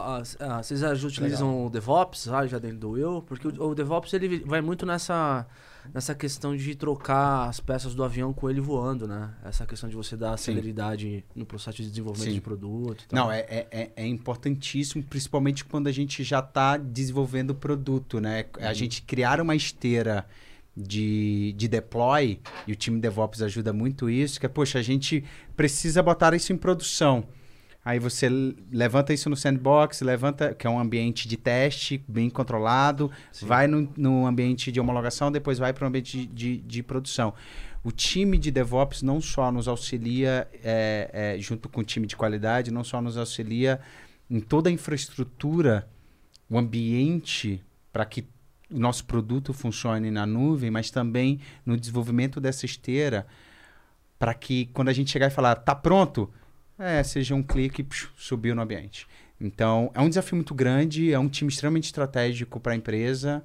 Imagina. É, mas é super legal poder falar isso e não só poder falar, mas a gente conseguir setar uma visão e ver esses processos sendo construídos, sendo é, amadurecidos, né? Porque tem, eu acho que é um, um pouco disso. A gente é uma empresa nova ainda, né? Esse negócio de preço de inovação, cara, acho que dá um episódio inteirinho só pra falar disso. Ah, porque uma das coisas de, que, que disruptaram o mercado e começou a surgir o crescimento de bancos eh, digitais é a possibilidade de inovar a um custo menor do Ah. que os players tradicionais. Com né? certeza. E aí, ainda mais que essa- essas novas iniciativas aí do, do Banco Central com o mercado, fomentando o surgimento de novos players, porra, Exato. pra cacete, cara. Exatamente. você- E você consegue também fazer aqueles testes invisíveis, né? Porque você seta alguns consumidores para ter acesso a um beta ali, que é para você testar alguma coisa. O que antes com os grandes bancões não dá pra fazer. Difícil. Isso aí, como que você moda uma operação para uma loja? É, loja, difícil. né? Quem é que não É dá? É muito caro, né? É. É muito difícil, porque você não consegue criar, criar esses clusters, tem uma feature toggle. Pô, eu, eu, eu, eu não sou cara de tecnologia, né? Mas é, você vai acabar, empresa pequena, você vai acabando se envolvendo em tudo, né? Mas é muito legal você conseguir botar uma feature que está no meu app e não está no seu.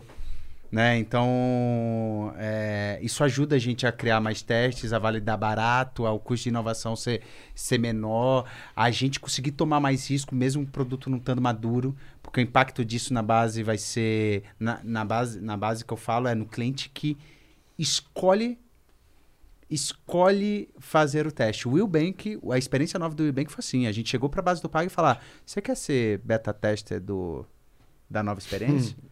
Porque basicamente massa. isso é uma escolha para você sofrer bug, né? Porque vai ter bug. É lógico. Então, ao invés da gente esperar o produto estar perfeito, a gente acelera o processo de deploy para o cliente nos auxiliar a acelerar o processo de maturidade do produto. Então, é muito legal ver isso acontecendo. A sua pergunta de agilidade ajuda muito, porque é como é que a gente faz o escopo ficar menor. A agilidade é muito importante dentro desse processo, então a gente tenta trazer cada vez mais isso. A gente tem um time de agilistas dentro que nos auxilia a ganhar maturidade nos processos. E foi uma coisa que eu escutei do André Fatala, que é o CTO da Magalu. Escale o framework. Quando você cria um framework, você essa é uma forma de você empoderar os times, que foi um pouco que a Amazon fez. Ele criou um framework, desenvolvimento de produto. A partir do momento, você adapta e evolui o framework.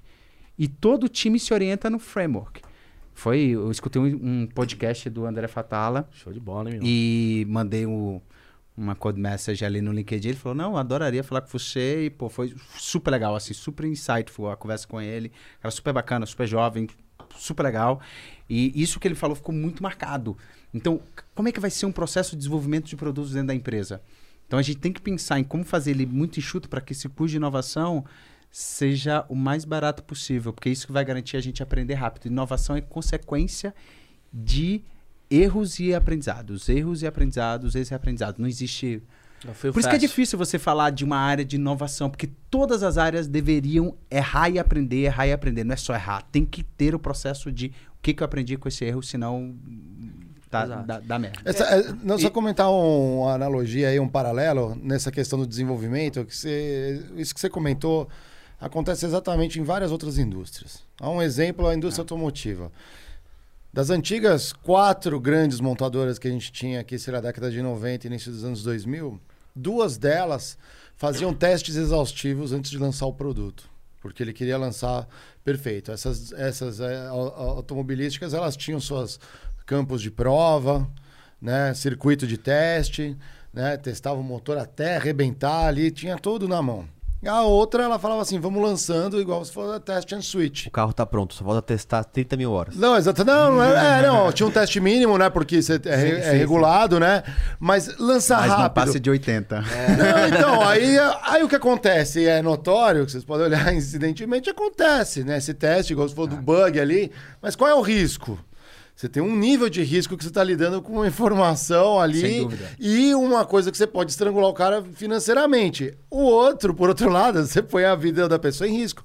É natural você pegar e descobrir que tem um ganchinho lá que começa a amputar o dedo da galera. Aí volta ali no saque, pô, a galera foi amputada. Opa, recall chama todo mundo, faz o recall. A outra que exaustivamente testou o produto, ela lança.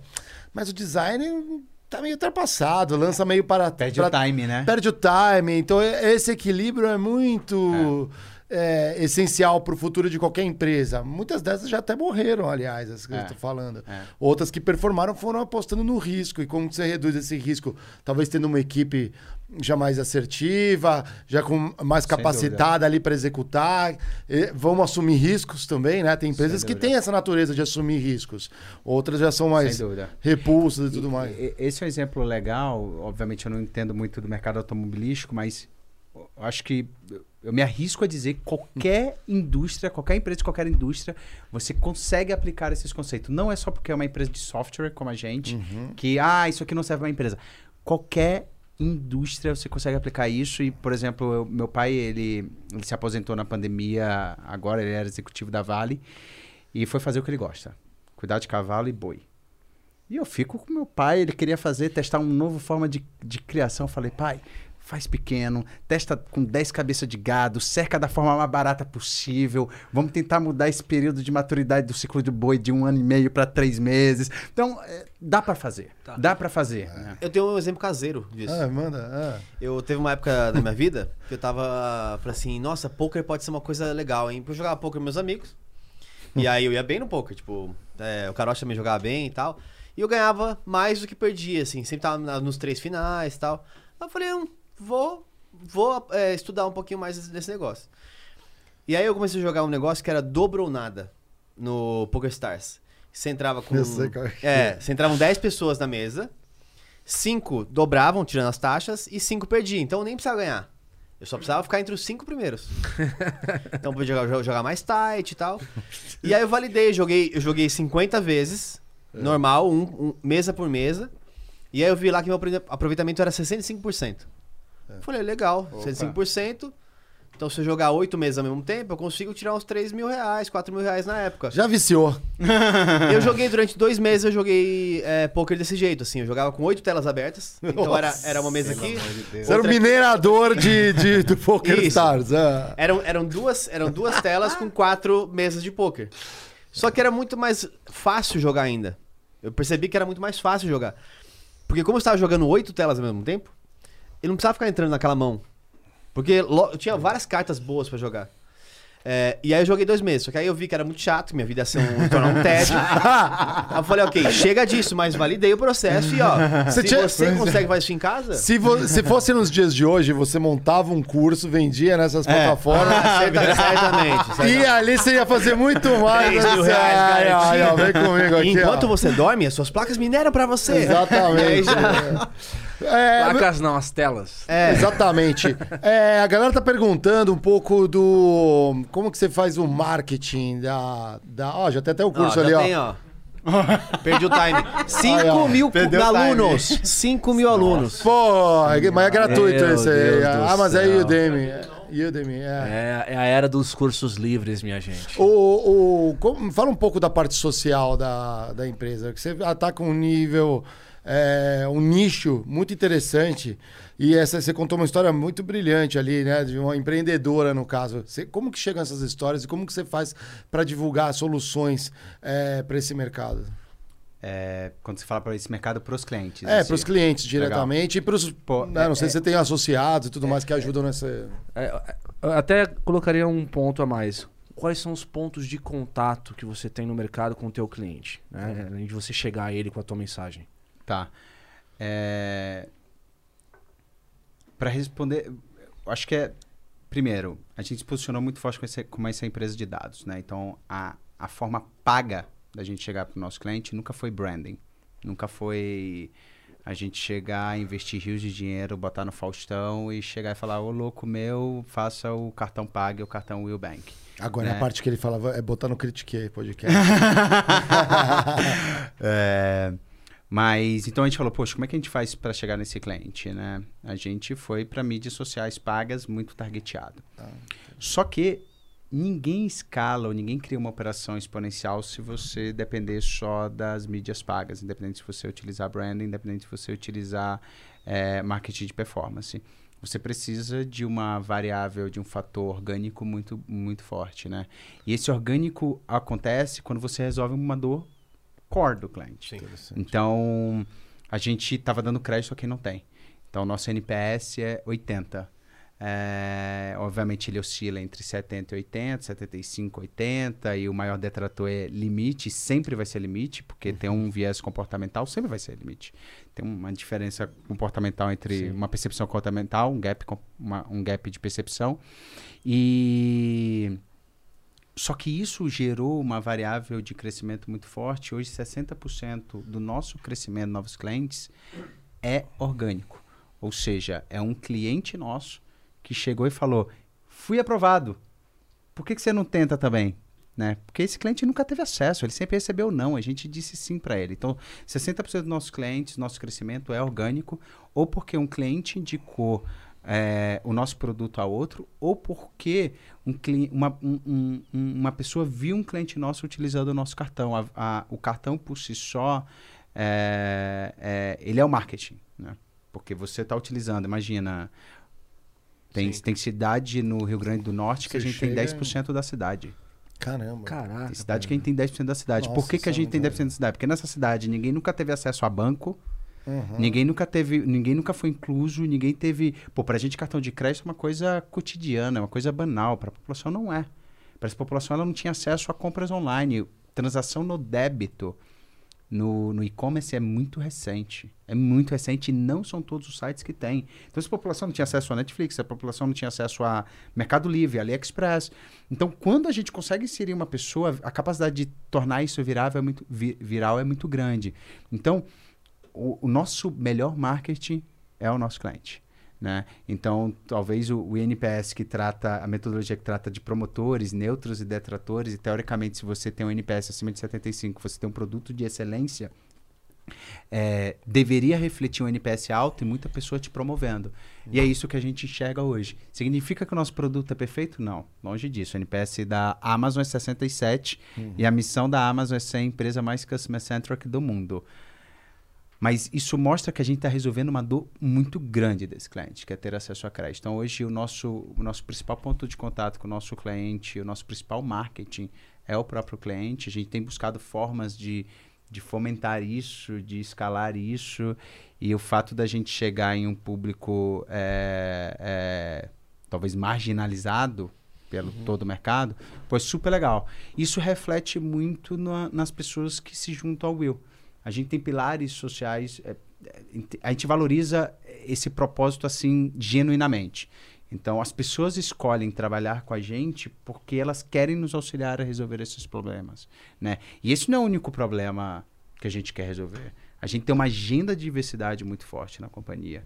Então, acho que nos últimos, desde terceiro, sei lá, segundo semestre do ano passado, a gente começou a contratar aproximadamente 150 pessoas, 200 pessoas por mês.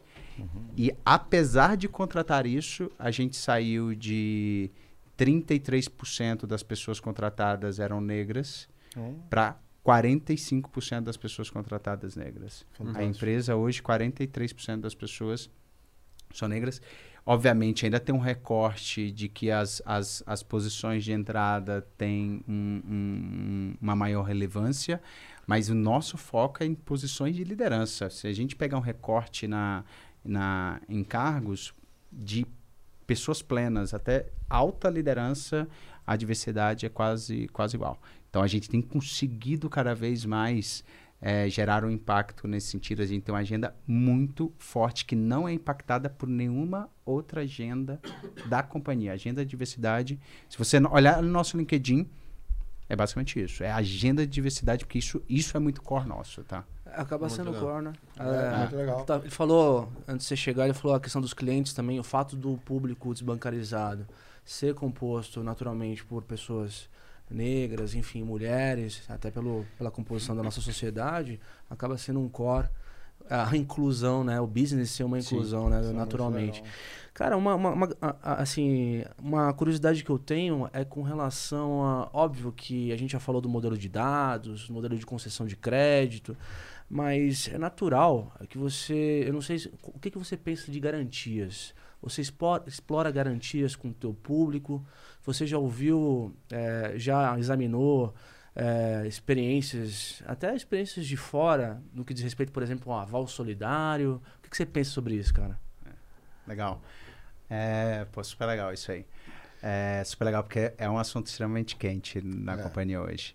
É, primeiro, trabalhar com garantia é fo- foda.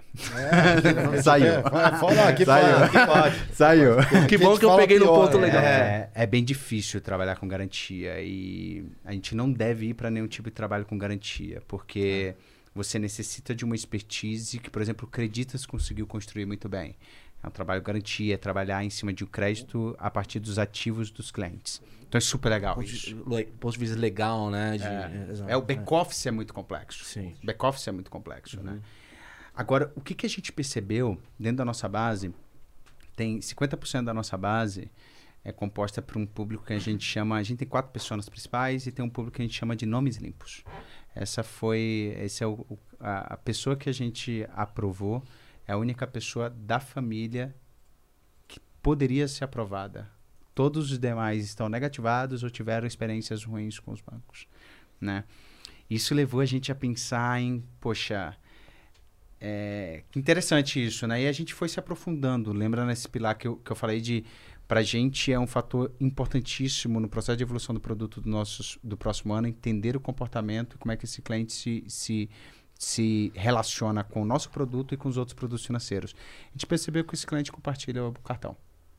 É natural. Chega, toma aqui meu cartão, toma aqui meu cartão, toma aqui meu cartão, depois ele pega a fatura, divide certinho, você paga isso, você paga isso, você paga isso, você paga isso. O que, que isso nos remeteu? Iunos, Índia, crédito social, microcrédito. É, por que não? Né? Então, eu acho que indo um pouquinho para finanças comportamentais, tem um fator, o fator social primeiro, ele é muito importante no processo de concessão de crédito. A gente costuma brincar, é, diga-me com quem tu andas, que eu direi quanto eu vou te dar de crédito. mas, mas Muito bom. é, é, a gente pessoalmente sabe quem são as pessoas particularmente que, poxa, pagariam, que são pessoas que são é, é, que faz sentido ou não, a pessoa, aquela pessoa é caloteira, aquela outra ali não, não vai prestar dinheiro por nada nesse mundo. Então, por que não contar, criar um- uma espécie de efeito comunidade dentro desse processo para eventualmente expandir a fronteira do crédito e incluir mais pessoas é, é, é, financeiramente, né? Então, isso é uma discussão quentíssima hoje dentro da empresa. É, Disruptiva no Brasil, hein, É, cara? totalmente. É. Total. É, e, e a teoria por trás, por trás dela faz total sentido. Né? E como eu falei, ideia no papel é, não, não tem muito valor, a ideia é de quem executa. Você sabe que eu já procurei li Qual- Tem, tem, um, tem um livro famoso sobre a história do, do, do, da- do ca- do case da Índia lá. Eu esqueci o nome, cara. Falar sobre. Qual case da Índia? Comer, rezar Do e Yunus. amar. que case é esse? É, que, que é um case de aval solidário, cara. Que era- foi isso, né? Eu tô confundindo os cases. Ah, Ah, o, do, do- o do Yunus foi. Pode ser o mesmo. Foi um É. microcrédito que ele criou um banco para pessoas totalmente Isso. desbancarizadas, que era um crédito na comunidade. Uma pessoa que ficava inadimplente penalizava a comunidade inteira. Então, é um produto totalmente comportamental. Então, você cria um efeito de pares, uma pressão de pares para que você seja um bom pagador, né? Então, ele chegou e, poxa, é super legal ver os TEDs dele, porque traz alguns aspectos do processo de uma adesão dele. Ele falou, Pô, as mulheres. As mulheres tinham mais responsabilidade ali na Índia, elas cuidavam de toda a questão da família e tal. Vamos, vou dar crédito só pra mulher. E o banco tava, não vou dar crédito pra mulher. Né? Ah, não vou dar crédito pra essa pessoa de baixa renda porque não tinha track record. Vou dar crédito pra essa pessoa de baixa renda porque não tinha, porque não tem track record. Então, ele, ele fez esse processo através de um efeito de comunidade que basicamente é o efeito de pares. Os pares criam esse efeito para que o índice de inadimplência, para que a, a inadimplência não penalize a comunidade como um todo. né? Então é extremamente interessante pensar nisso e, e sim, pode ser uma iniciativa nossa. Interessante, né? No futuro. E desafia, inclusive, o modo né, inter- da Total. relação. Vamos dar uma olhada no emblema do nosso convidado aqui. De hoje, a galera quiser resgatar, a palavra-chave é bem que entrar lá no critiquepodcast.com.br e resgata o seu emblema ali no perfil. Já se inscreve, deixa o like. Esqueceu no último dia.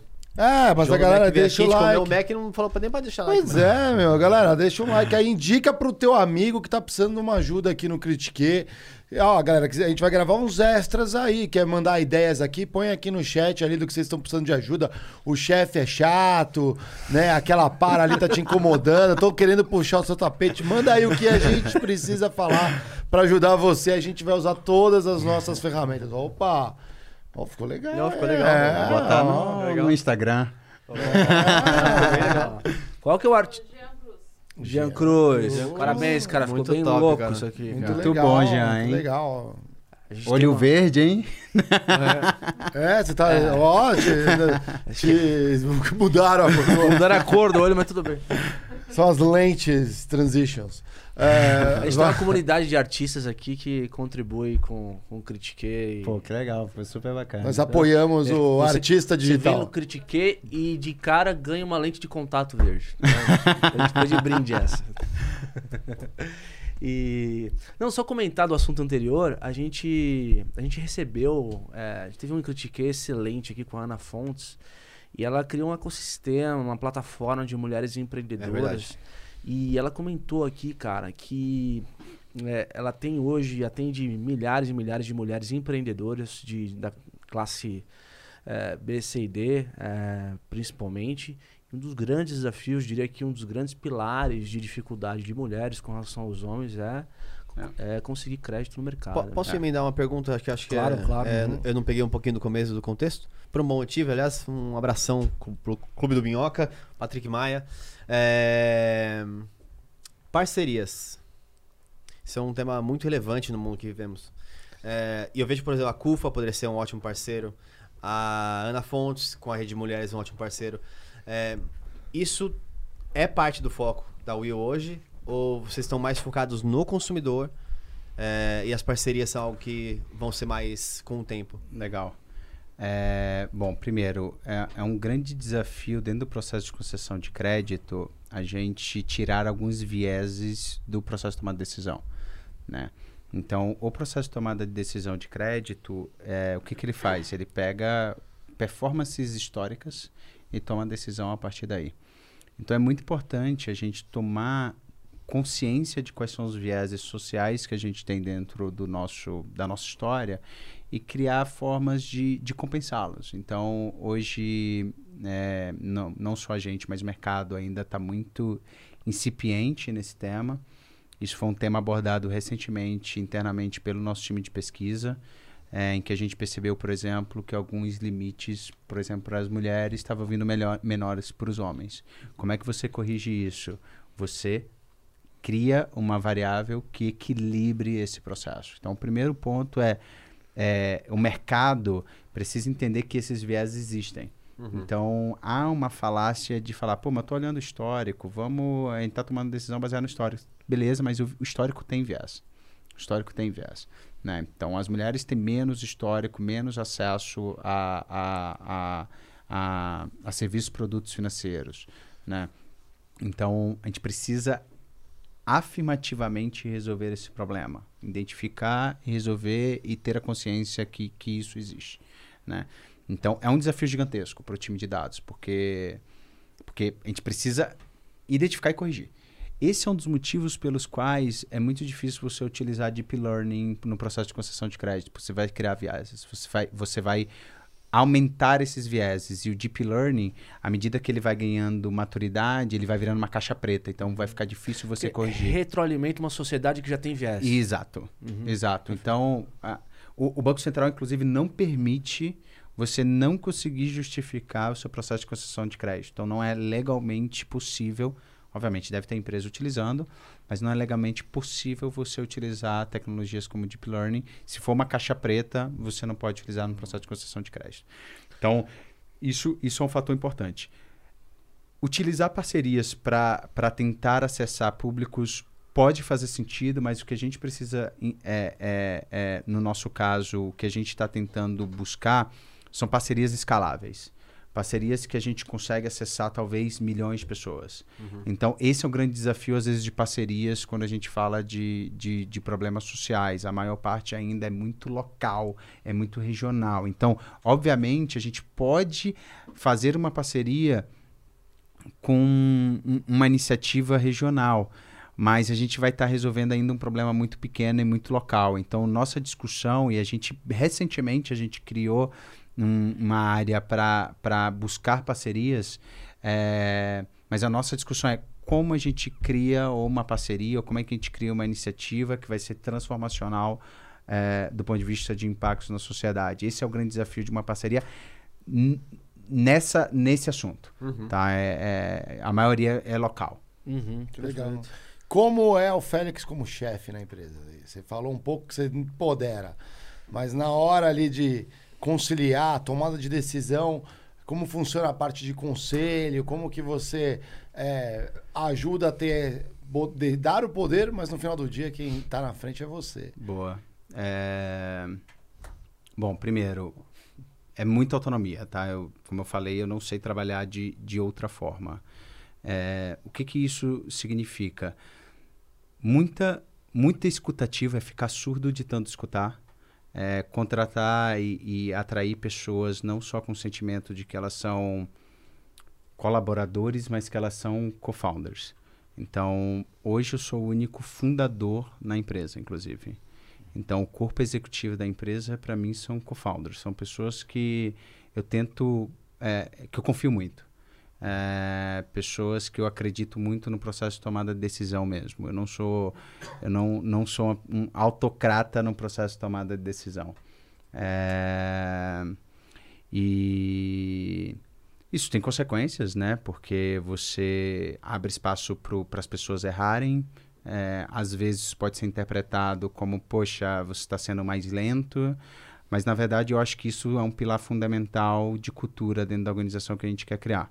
Então, é, eu tento criar ao máximo cerimônias de alinhamento para dar o máximo de contexto possível, para não só para o meu time direto, reporte direto, que hoje é, é bem alto, são 14 pessoas que respondem para mim diretamente, é, mas também para toda a companhia. Então, é um desafio muito grande criar esse alinhamento.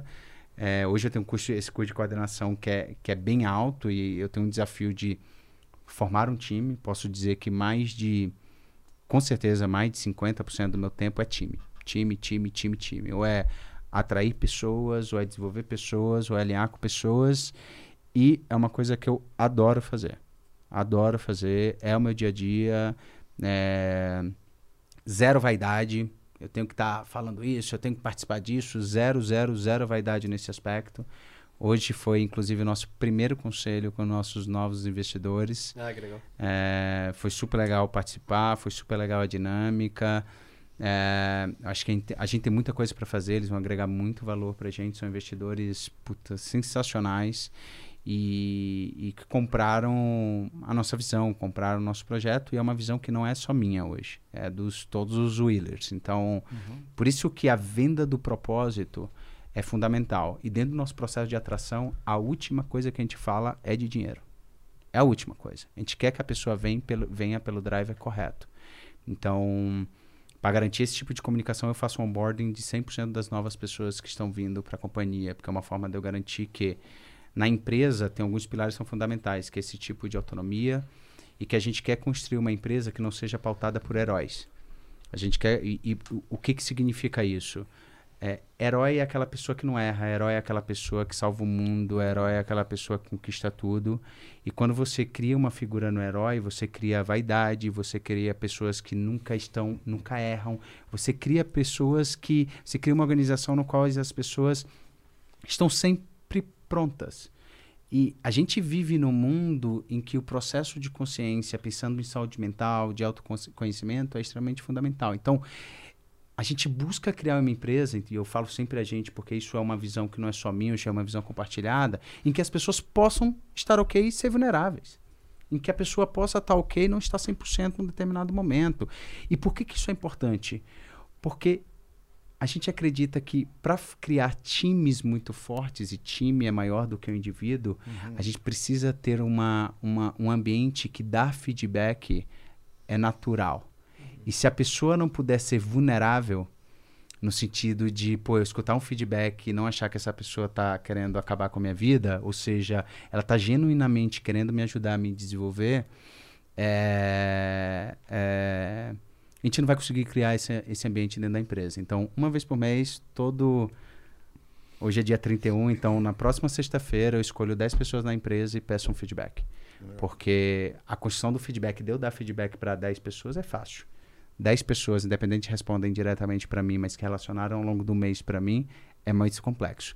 Só que se eu conseguir criar um ambiente que essas pessoas são confortáveis e dar um feedback para um CEO, elas vão dar feedback a qualquer pessoa claro. da empresa.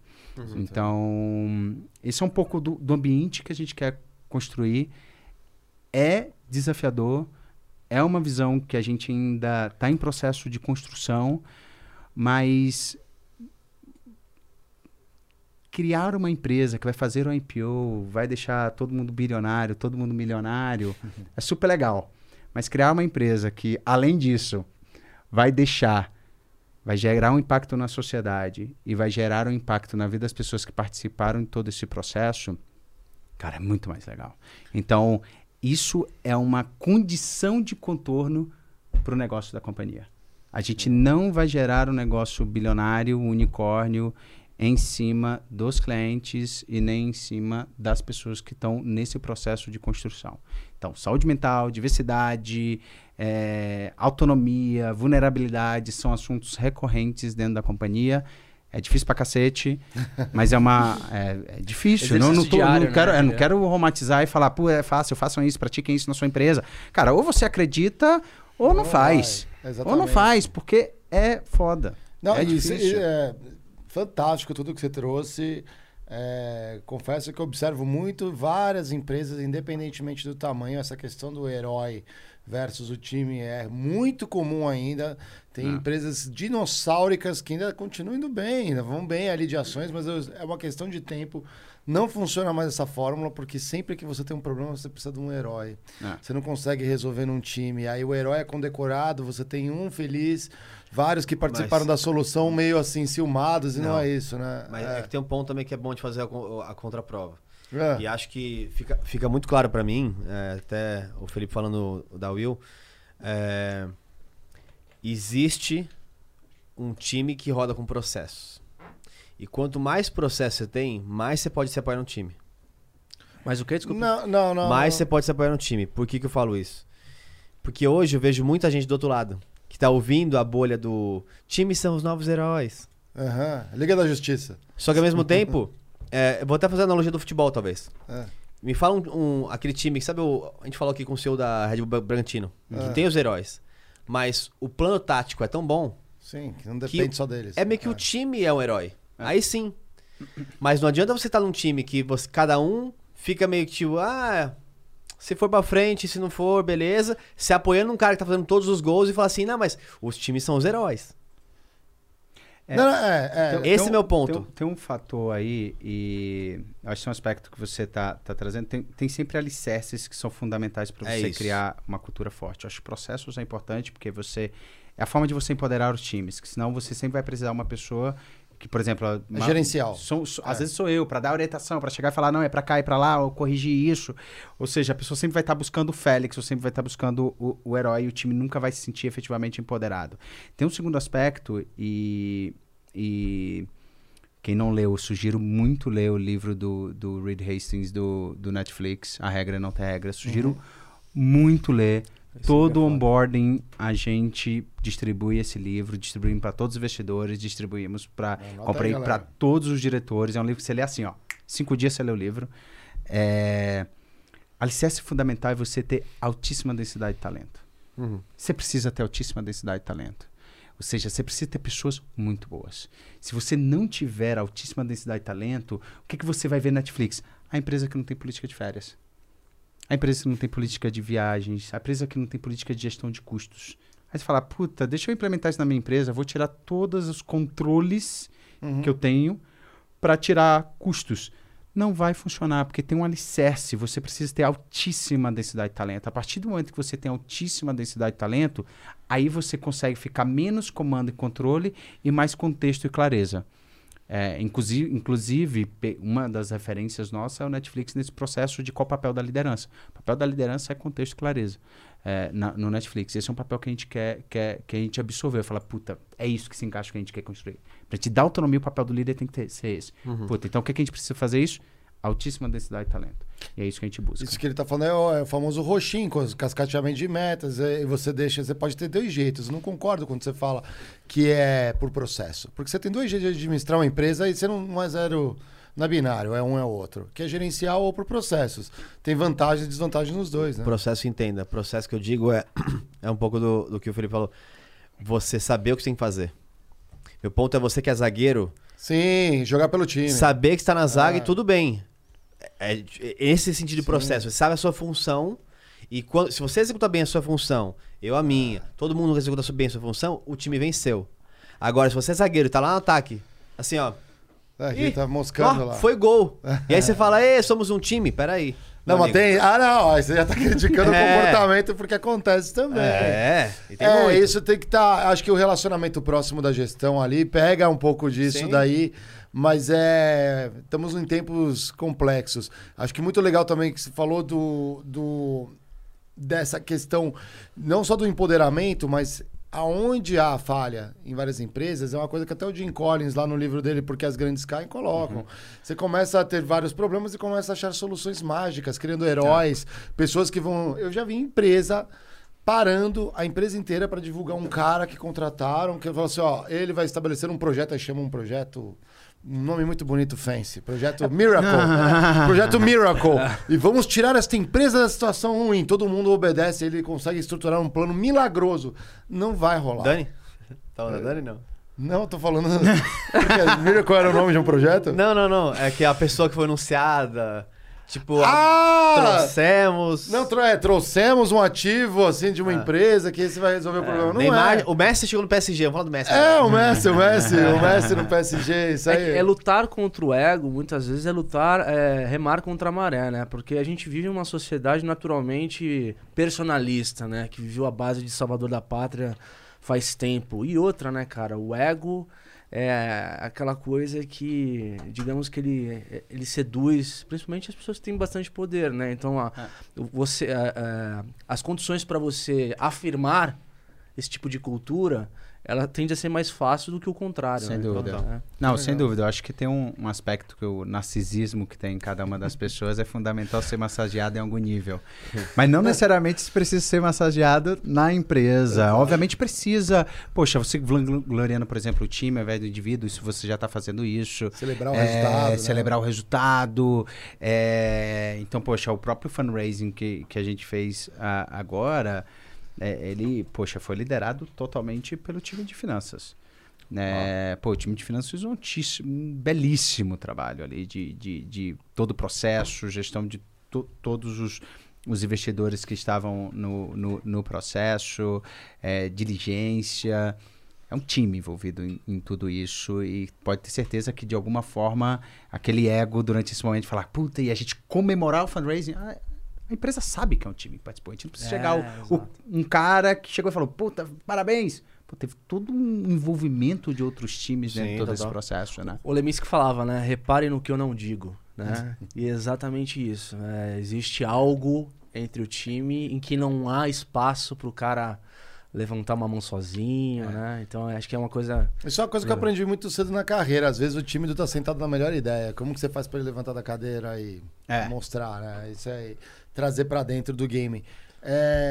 Estamos chegando nos finalmente aqui e conta pra gente um pouco aí qual que é o futuro que você tá carving, shaping, modeling, isso é muito complicado. Como que você passa, põe a cabeça no travesseiro, você consegue relaxar, é o dia inteiro, adrenalina lá em cima, conversa com todo mundo, essa conta pra gente. É, eu acho que falando primeiro pessoalmente, eu acho que a, a, a pandemia trouxe algumas coisas positivas, assim, para mim nesse sentido. Por exemplo, ir para Trancoso, né, maravilhoso. maravilhoso. Aquele lugar tem uma energia que te possibilita descansar, relaxar, amenizar, pensar, conexão com a natureza. Eu sei que parece balera nisso, mas em algum momento te impacta isso. Uhum. Você não ficar aqui na loucura de São Paulo te ajuda muito. Obviamente você perde outras coisas e por isso que eu tô tendo que tô vindo para São Paulo pelo menos uma vez por mês. É, mas o, pensando no futuro do Will e o que a gente tem buscado é, é, fazer, o público que a gente atende hoje, que são desbancarizados, que por consequência está principalmente no Nordeste, é um primeiro passo. A gente começou por esse público. A gente entende que, na verdade, o processo de inclusão e de acesso ele é muito mais amplo do que simplesmente entregar, a, ao- entregar algo que a pessoa não tem. É, ou seja, entregar o cartão de crédito porque você não tem um cartão de crédito, entregar investimentos porque você não tem investimentos. Mas, na verdade, a gente enxerga isso como um processo, a gente enxerga o processo de acesso e de inclusão como um processo de tornar, de ajudar as pessoas a tomar decisões melhores no seu dia a dia. Né? Então, o que, que a gente vai buscar, o que, que a gente está buscando fazer no Will, e até a mudança de marca, ela, ela representa um pouco disso. Will é o nome de uma pessoa. É, a gente imagina que a gente quer efetivamente mudar a relação e como é que as pessoas percebem a conexão é, pessoal com o banco. Como eu falei, é, ninguém relaciona banco a algo positivo. É um pouquinho do que a gente quer mudar. E o que, que a gente quer fazer isso por consequência? A gente quer. É uma coisa que a gente fala desde o dia 1 da, da, do Will é o mercado financeiro sempre criou e cria até hoje produtos para o mercado financeiro, não cria produtos para pessoas. É exatamente isso que a gente quer mudar. Ou seja, quando a gente fala de poupança, que 88% das pessoas que guardam, investem dinheiro, põem dinheiro na poupança, não é porque essa pessoa não quer tomar uma decisão melhor, não é porque essa pessoa não sabe que poupança rende menos, não é por conta disso. É porque a alternativa à poupança é muito complexa. Você querer saber o que é CRI, CRA, debentures, LT, LTN, LFT, LCA, LCI, puta, cara, por que, que um cliente precisa saber diferente de um LCA ou de um LCI? Por que, que essa informação é relevante para ele? Uhum. Não é relevante. Uma pessoa que põe dinheiro na poupança, a única coisa que ele quer saber é seguro. Posso resgatar quando eu quiser? É só isso que eu quero saber. Então, o Will começou com um problema, começou a resolver um problema de acesso que era muito claro, o impacto é gigantesco, a gente vem conseguindo resolver isso e a gente resolveu, conseguiu criar uma vantagem competitiva, mas a nossa visão é transformar, é, é transformar a relação que as pessoas têm com o seu banco, criando produtos financeiros para as pessoas. A gente quer mudar totalmente a forma como os produtos chegam para as pessoas. Então, é, e, e, obviamente através disso empoderá-las, auxiliando a tomar, a tomar melhores decisões. Então, esses são os próximos passos que a gente vai dar. A gente não vai ser um banco de cartão de crédito, que hoje é o nosso principal produto, mas por isso que a gente está indo para investimentos, crédito pessoal, é, os produtos de conta digital estão se fortalecendo e cada vez mais tentando criar uma experiência positiva, uma relação melhor. Uma com o curiosidade, cliente. a, a- a- o share de receita de vocês vem mais do, do cartão de crédito do que de, de, de carteira de crédito? É, no, no sentido. co- Como assim? Porque você tem duas vertentes de, de receita de banco, né? Receita Da- de- financeira receita ou de financeira. serviços? Receita financeira. Então, a receita do desempenho da carteira de crédito que vocês têm vem mais do que a receita dos serviços do cartão de crédito? É. Vem mais da receita financeira em si, porque quando você cria o- o- um, um business de, de cartão de crédito, que é o principal, e você não cobra tarifa, é, é inevitável, a não ser que sua inadimplência seja zero, é inevitável que sua receita financeira seja maior do que sua receita de serviços, né? Então, num negócio, num business de cartão de crédito, a gente tem algumas... As duas principais fontes de receita são é, receita financeira, que é o cliente que atrasa, o cliente que rotativo, o cliente que parcela a sua fatura. Isso é responsável por basicamente 70% das nossas receitas hoje. E a receita de serviço é um FII que a gente recebe por todo o volume transacionado, que é mais ou menos 1,5% do volume transacionado. Então, nos últimos 12 meses, a gente transacionou 6 bilhões de reais e a gente recebe 1,5% disso. Ano passado, se a gente pegar 2020, a gente faturou 500 milhões de reais entre receitas financeiras e receitas de serviço. E, e- e tivemos um volume de transação de 4,5 bilhões de reais. Então, ainda é mais representativo o, o- as receitas financeiras, mas isso é consequência do fato da gente ainda ser não monoproduto que a gente tem uma conta digital, mas o único produto que gera receita para a companhia é o cartão de crédito. Então isso é inevitável. Por isso também a gente tá indo para estamos indo para outros produtos, porque o cartão de crédito a performance dele é muito dependente do ciclo econômico. Então é, isso dita muito, na verdade, Batida do tambor, né? É- é, e a capacidade de a gente crescer, porque crescer em cima de inadimplência foi um business que funcionou muito para algumas empresas, mas você destrói valor crescer em cima de inadimplência, né? é, então, é. se a gente vê que a inadimplência tem chance de aumentar, sem medo a gente corta crescimento. Sem medo, porque não faz sentido você destruir o valor da companhia assim. Mas sim, a relação de receitas ainda é muito mais financeira do que de serviços. Perfeito. Eu, ano- anota aí, ó. Essa nossa bola critiquei de elásticos hoje é uma bola de cristal. Vocês não vão. Pois é. Se você é um banco aí. É, como. Dando como... sopa, se liga que o Will vai, ó, vai comprar vocês, hein, ó. Eu tô só observando. Como o Will tem uma avenida de crescimento pela frente, eu tenho absoluta certeza que talvez a gente sente nessa mesa aqui de novo pra, pra conversar Sem sobre, dúvida. sobre Vai os ser um novos- prazer. os novos voos. né? Eu não sei se ser eu posso te- eu não sei se eu vou poder te chamar de banqueiro lá. É, é verdade. é. Hoje, eu, hoje eu tenho certeza. Você gosta de ser chamado de banqueiro ou não? Não. Ah, mas, cara, brincadeiras à parte, a, a gente tem uma bola de plástico aqui, que é um ritual nosso, pra você. Plástico, enfim, elástico. É, plá- é Falei elástico. plástico, desculpa. É que elá- é de plástico, né? O Ah, não, elástico de de. borracha. Não, de. É, ô, louco, Diego. Vamos. Tô viajando aqui. Então você coloca. o ritual é você coloca uma- um elástico na, na bola e você passa Mais a um fazer elo. parte do. É um elo, faz parte do nosso programa. Legal. é como se Critiquei. você estivesse fazendo automaticamente um depósito fiduciário a este programa. Bom, a bola é Exatamente. amarela, já parece com do Will, então tá Aí, ótimo. Ó, Ah. boa. Que legal. Legal. E Quer nosso deixar ponto. um, O nosso é, ponto. bater do ponto e já deixa um recado aí pra galera. Quem quiser saber um pouco mais. Redes mi- sociais, como é que sociais. cadastra lá no banco, como é que Bateu o ponto crédito. aqui. É, ó. E aí, e aí, esse aí. Ah, Bruno, Esse o aí você RH deixa hoje na não galeria da triste. fama ali. Galeria da fama É, do Critique. Põe na frente É, você pode você... col- colocar para dar sorte no. É. O, melhor, o melhor que a gente tem aí é do Semenzato. Ele tá... É a piada com o melhor. É que ele Mas, fala ó, isso em todo o programa, né?